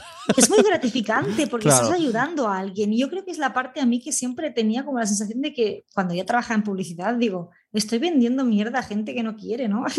Entonces yo lo que quería era ayudar a la gente. Y digo, creo que de alguna forma, teniendo este punto más de asesoría, bueno, pues dale ya, ya yendo más a pequeña, a, personas individuales, ya que también, ¿eh? a grandes empresas, no digo que no, pero y es lo que ahora estoy empezando a hacer. Bueno, a todo el mundo. Pero, pero ya cuando Puedes son enfocarlo pequeños podcasters o pequeños guionistas que están empezando, tener mi experiencia, que, que, pueda yo contar lo que he hecho y cómo he llegado aquí y, poderles ayudar a, pues a mí, por ejemplo, todo el tema de hacer brainstormings con Peña me encanta. De hecho, mis colegas siempre me dicen, es que me gustaría cambiar de curre. Y yo ya, oh, me encanta, vamos a hablar. ¿Qué te gustaría hacer? Tal, no sé qué. Ah, me gusta hacer brainstormings, me gusta que la gente me, me, permita mm, aconsejarles, pero, si, si, me, si, me, lo permiten, no, no de buenas a primeras porque la gente se lo puede tomar mal, ¿eh? pero si me dejan, wow, me, me encanta dar, mi opinión y pues también porque creo que tengo no sé, una habilidad o no, ¿eh? pero me, me, gusta guiarles porque, porque desde fuera se ve diferente. Igual que me pasa que mucha gente, tú mismo, ¿no? Me dices, es que desde fuera te ve, se te ve de una forma que tú mismo ojalá te Claro, yo digo, si, si tú, eh, si, si pudiera transformar mi confianza en ti, estarías, bueno, estarías todos los días súper contenta. pues yo creo que tienes que ahí, venga, otros deberes. Para la vuelta, antes de Navidad, tienes que tener algún servicio de asesoría. Sí, de hecho es que yo, estaba esperando que saliese lo de doméstica. Lo de doméstica. Porque... Pero no esperes a los demás. No, digo, porque creo que de ahí voy a generar ya un pequeño. Vale, pues, pues ves adelantando. Ya. Ponte que alguien ve el curso de doméstica. Además, doméstica te va a hacer publi. Eso es lo bueno de doméstica. Ya. Aprovecha el flow del va publi y a lo mejor alguien no, no ha apuntado a doméstica, pero te, te coge una asesoría. No, eso es genial, eso es genial. Así que empieza a buscar, pon botoncitos ya de reserva asesoría. Urgente. A mitad de precio, ¿no? Antes de. Nada, no, el precio ya lo hablamos en otro lado, pero no te pongas tampoco barata. Tampoco pongas aquí 200 euros la asesoría, bueno, a menos que sea de varias horas. Bueno, yo es que antes de que Doméstica me contactara, yo ya me estaba dando vueltas a crear un curso porque ahora como que se venden cursos online como muy fácil. pero ahora que tienes el doméstica ya está hecho y está guay porque tienes apoyo. Pero no sé yo, la gente no está muy... La gente compra, compra el curso, pero luego no lo hace porque no tiene tiempo. Ya, y el que de verdad quiere hacer algo porque lo quiere hacer, no porque esté de oferta en esa plataforma, al final dicen, pues a lo mejor me sale más a cuenta contratar, hablar dos horas seguidas con esa persona y que me vaya con todo el flow y la ilusión. Sí, porque también es más específico, ¿no? Porque voy a hablar de mi cosa, de mi proyecto y enfocamos la asesoría en torno a, sus problemas o a las dudas que tenga en ese momento. Es que es, mejor. En, sí, sí, sí. Sí, porque te da, ideas. Lo otro es técnicas, fases. Pero ¿cuántos asesores hay al final? Es que también piensas, bueno, ¿cuántos escritores hay? ¿Cuántos guionistas hay? sí, ¿eh? ¿Cuántas, ¿Cuántas aplicaciones de móvil hay, no? Pero solo, hay, solo hay una Emma Musol. Ya. No, no, me, encanta de que. Y además tú tocas libros, audio, no sé. Dentro de todo lo que tú tocas, eres bastante única. Sí, de hecho, toco demasiadas teclas, casi parece un, parezco un piano. ¿Por qué no? Pero eso te da también muchas visiones. Ay. Pues eso, deberes. Pues sí, deberes, deberes, deberes. Deberes para el Mamusol. que se haga una parte de asesoría en la web y deberes para los dos, pensar en este proyecto. Dejaremos a ver si alguien externo nos da alguna idea del proyecto que nos ayude a hacerlo más rápido. bueno, si, si se quieren apuntar también de alguna forma. Claro, ah. pero se apuntan como ayuda. No, no, claro. claro. porque aquí cuanto más cabezas pensantes, más problemas tenemos para quedar y organizar. Esto lo he aprendido haciendo podcast con colegas. No, no, de hecho, una de las plataformas que, con las que voy a colaborar ahora de dándoles asesoramiento, les pregunté, ¿quién va a revisar los, las ediciones finales? Los guionistas eh, revisan y dice, no, lo voy a hacer yo porque cuando todo el mundo da opiniones, no no yo, sino la persona que lo dijo, ¿eh? sí, sí, sí. lo voy a hacer yo porque si empieza todo el mundo a dar opinión, al final se monta un cacao y digo, es verdad, es verdad. Es que esto ha pasado incluso con podcast de colegas, de que empiezas y vas metiendo gente al podcast y luego todo el mundo opina en el guion, pero nadie hace, pero nadie tira y tú trabajas por lo de todos, pero no eres el que manda. Yo soy muy fan de las, eh, ¿cómo se dice? Eh, dictaduras simpáticas. Yo todo lo que hago es dictadura simpática. En PodTalks hay una dictadura simpática. yo lo, esto, tienes que patentarlo. ¿eh? Yo lo llevo todo. Otra camiseta también. otra camiseta. El, el, formato lo he hecho yo, la agenda la he hecho yo. Acepto colaboraciones, pero aquí hay una dictadura simpática. Bueno, es que. Porque si todo el mundo opina, no terminamos nunca. Es que, es que cuando tienes todo en la cabeza, sabes claro lo que quieres y y es, es, que es así. Bueno, te voy a contar. Ayer puse un poco de césped en casa. Última, última sección, ¿eh? El césped. césped en casa. Y, nos vino a ayudar mi cuñada y cuñado y tal. Y, y Fran ya, mi pareja, dijo, Emma es la que va a dirigir, es la jefa de obra. Claro, ahí está, una dictadura simpática. porque si no, aquí todo el mundo va a aparecer y digo, pues mira, genial, porque bueno, yo tengo ese punto perfeccionista y quería que todo el, césped quedara perfectamente alineado con... Claro, ese es el concepto, porque si no uno opina, el otro tal, cual, tal, ¿no? Y, si tienes un problema, hablas con él, con el dictador y ya veremos si le convences, pero no das tu... Pero luego estuve en una agencia de Publi, bueno, estuve en varias, pero sí que es verdad que ahí hay, hay una estructura muy jerárquica y cuando, y siempre hay uno que toma decisiones, pero sí que opina todo el mundo de tus creatividades. Y en plan, no puede ser. Hasta el cliente final me tocaba los textos y digo, no, es que ya no puedo más. Era horroroso. Sí, sí, sí, sí. Pues Bueno, dos horas, ¿no? Ya. Ahí dejamos, dos horas, os habéis comido. Primero los premiums y luego dentro de unas semanas los demás. Muchas gracias, vale. Sol. No, gracias a ti y nada, me he pasado bien. Espero que se entienda y que no haya mucho eco, pero lo voy a mejorar para la próxima. Está bien, está bien. Cierro grabación. Recording stop.